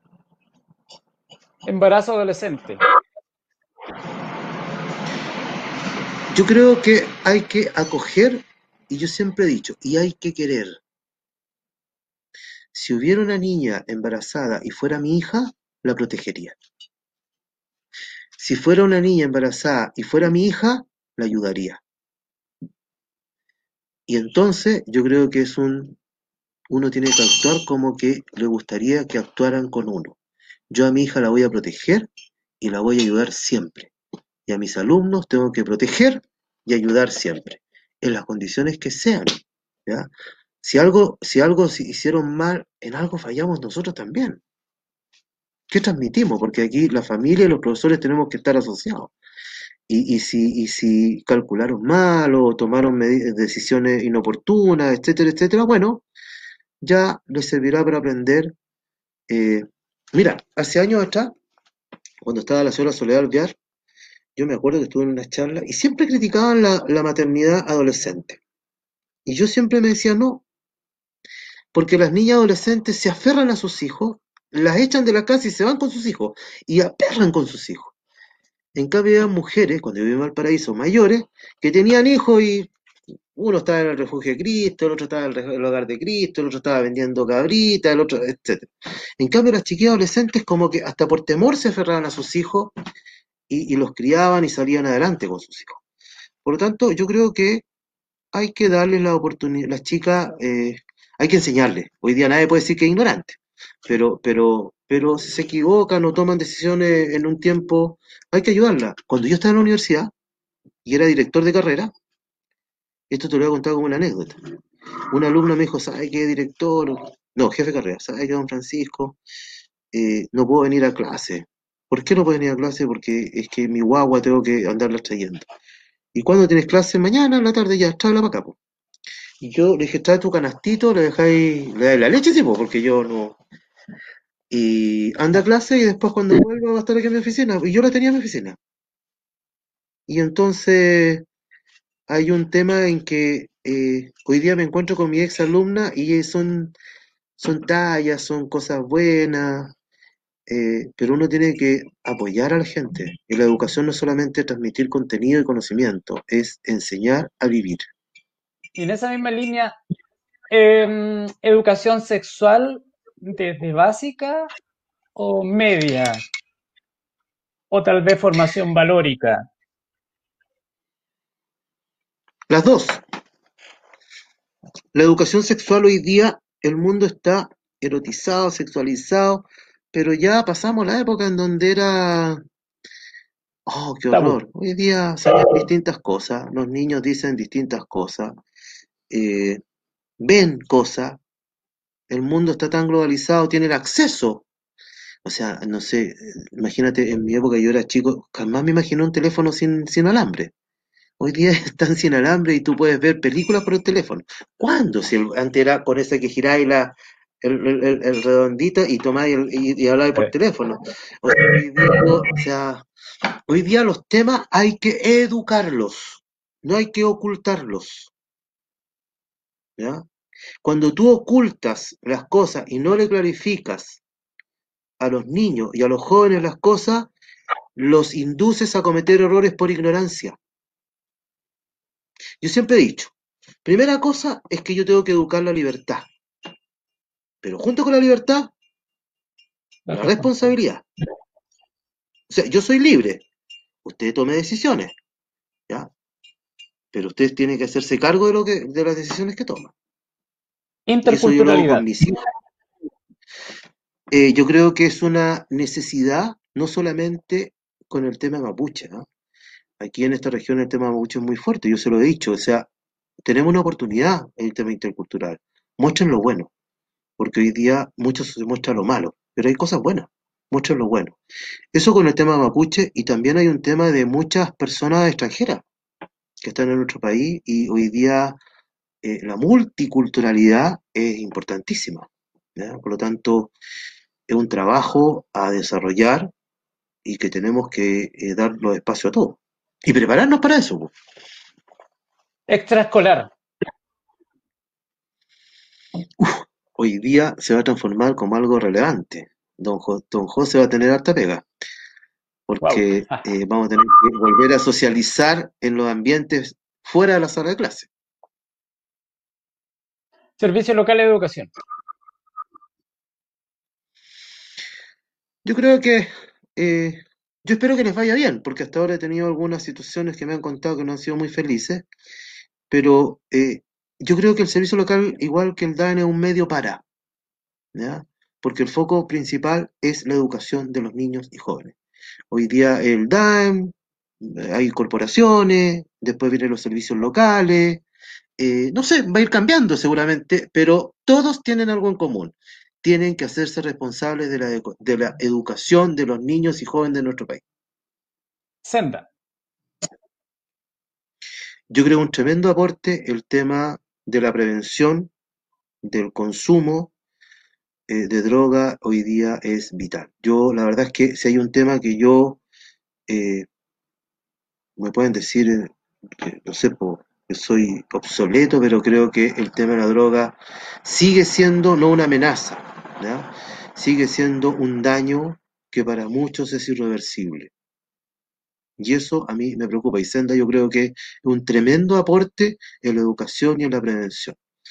No podemos esperar que esto se transforme en algo que no podamos controlar. Y ya me preocupa demasiado.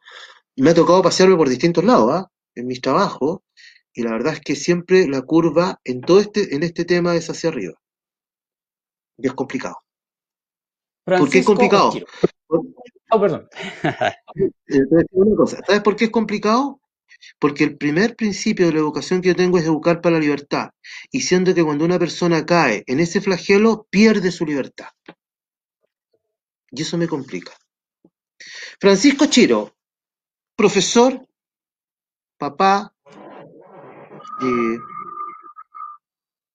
la verdad es que yo estoy en mi vocación, es vocación de servicio. Mi cargo es circunstancial, dura una cantidad de años y tengo que hacerlo lo mejor posible porque siempre he dicho que quiero tener un modelo educativo. Pero una persona común y corriente que ha estudiado, que le interesa este tema, que tiene su carácter seguramente, pero eh, que tiene que servir por sobre todas las cosas. ¿ah? Eh, el cargo a mí eh, yo siempre he dicho que los cargos, esto tiene fecha de vencimiento. Después uno llega y sigue siendo Francisco Chiro y tengo que hacerlo bien ahora, para cuando termine este proceso, yo me siento orgulloso de haber hecho todo el esfuerzo para que lo que dije se cumplió. Y trabajando con todo. Pero el cargo no es, no es mi vida, mi vida es, estar eh, haciendo bien, dormir tranquilo, porque todos los días eh, le pido a Dios que me ayude, me acuesto dando las gracias para poder hacer lo mejor posible, porque los que hoy día están en, la escuela o en el liceo son los que mañana nos van a gobernar.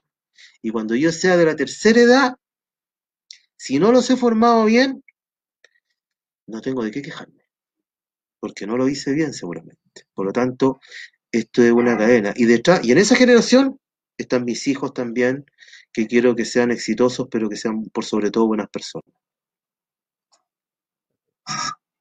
Bien, don Francisco, agradecemos estas dos horas y cuarto de conversación que, bueno, como siempre han pasado volando.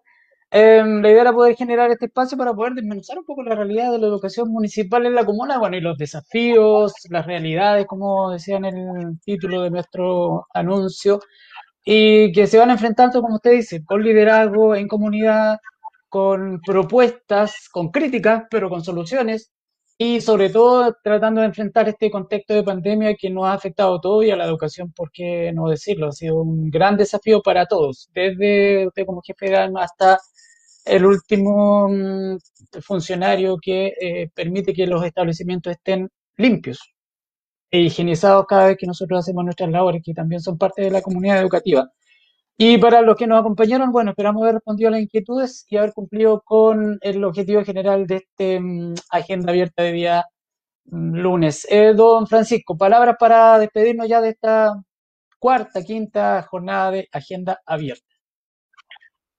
Bueno, yo, yo primero agradecerle a todos los profesores, a todos los directores, a todos los asistentes, a todas las educadoras, eh, de los BTF también, que hay que reconocer a todas las labores de los auxiliares, a todo el equipo del DAEM. Hasta hace una semana fue aprobado el PADEM 2021, gracias al esfuerzo y el trabajo de todo el equipo que trabaja conmigo en el DAEM, de los directores, que hemos tenido varias reuniones.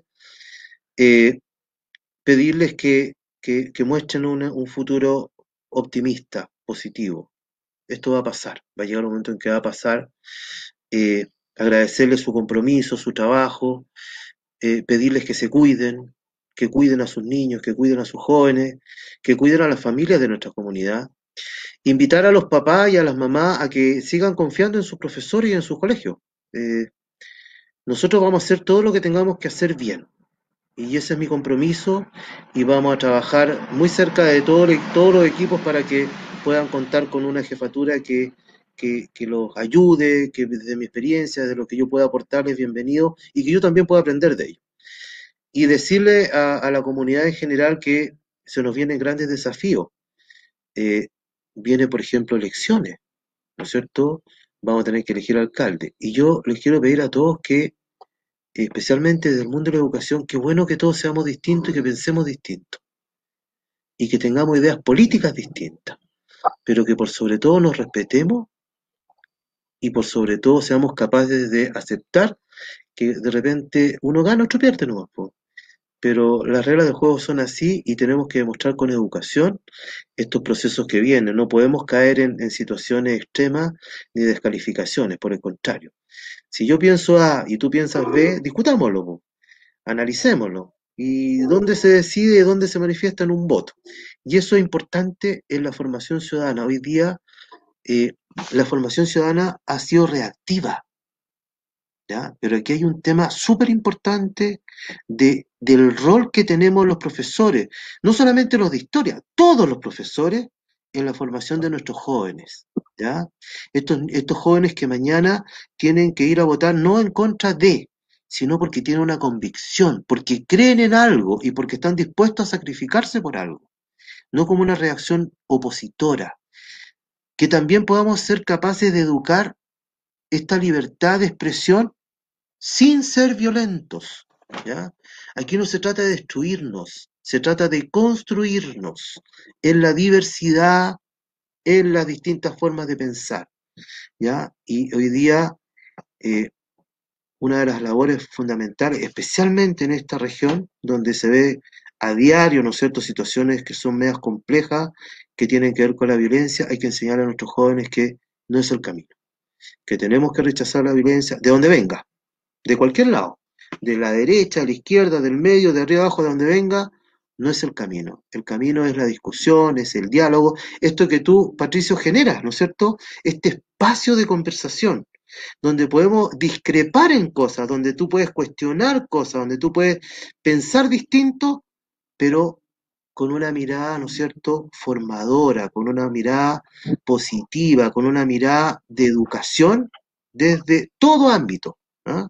no solamente desde el ámbito eh, del lenguaje, la matemática, la historia, las no, desde todo ámbito. Entonces, yo agradecerte una vez más a ti, a todo tu equipo. Eh, me he sentido muy cómodo en esta conversación. Eh, espero, como le dije el otro día al Consejo Municipal, a los concejales y al alcalde, espero estar a la altura y poder cumplir con lo que estoy diciendo. Y, y que bueno, si esto va bien, va a ser maravilloso, no por mí, sino porque vamos a tener niños que aprenden mejor, vamos a tener jóvenes con futuros mejores y vamos a poder hacer lo que como papás muchas veces queremos, darle seguridad, estabilidad y eso se logra con educación. Así es que agradecerte una vez más, felicitarte al programa, yo dispuesto cada vez que ustedes me requieran eh, y bueno, ojalá que que todo esto se transforme en, realidad y que esta pandemia pase lo antes posible y podamos volver a nuestras vidas normales. Sí. bueno, muchas gracias nuevamente por aceptar la invitación de, espacio, de este espacio, que es agenda abierta, donde se abre y todos pueden escribir eh, base al respeto, en base a la convivencia, a la sana discrepancia, como le llamamos nosotros. Esa es la idea de, generar este espacio político, entendiendo, y siempre lo reitero en cada programa, que la política es el arte de disentir, es el arte de plantear ideas, eh, no es la ideologización de una idea, sino que es la ampliación de ideas con otros para poder generar un espacio. De hecho, muchas veces en mi clase yo genero debate y lamentablemente los chicos piensan que el debate es oponer y ganar al otro. Y siempre tenemos que plantear eso, no, pues, el debate es plantear mi idea respecto de la tuya. El resto decidirá si los argumentos tuyos son más válidos, mis argumentos son más válidos, y bueno, lamentablemente la democracia se, se, genera así y el voto va a definir, pero para eso tú tienes que informarte, participar, para después no decir chuta. ¿Por qué? ¿Por qué pasó eso? Esa es la idea de generar este espacio para a todos, lo hemos conversado, hemos tenido a don, a don Jorge Rápido, a la señora Andrea, Felipe Ocea, bueno, nuestro alcalde, y bueno, ahora usted pasa a ser uno más de los eh, invitados a nuestro programa. Agradecemos también a quienes nos acompañaron esta noche. Esperamos haber conversado, esa era la idea, conversar y generar este espacio de ciudadanía. El ciudadano es aquel que se preocupa de la polis, la política, la polis, este espacio en el cual todos tenemos que construir, todos tenemos que eh, dejar, no solamente hablar, sino que participar.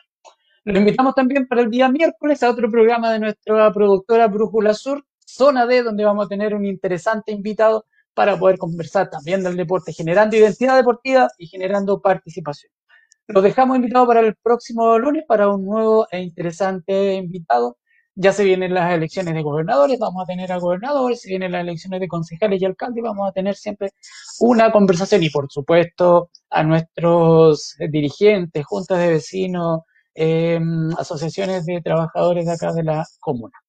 Los dejamos invitados nuevamente para el próximo lunes y recuerden que en Agenda Abierta todos participamos. Buenas noches y que tengan muy buena semana.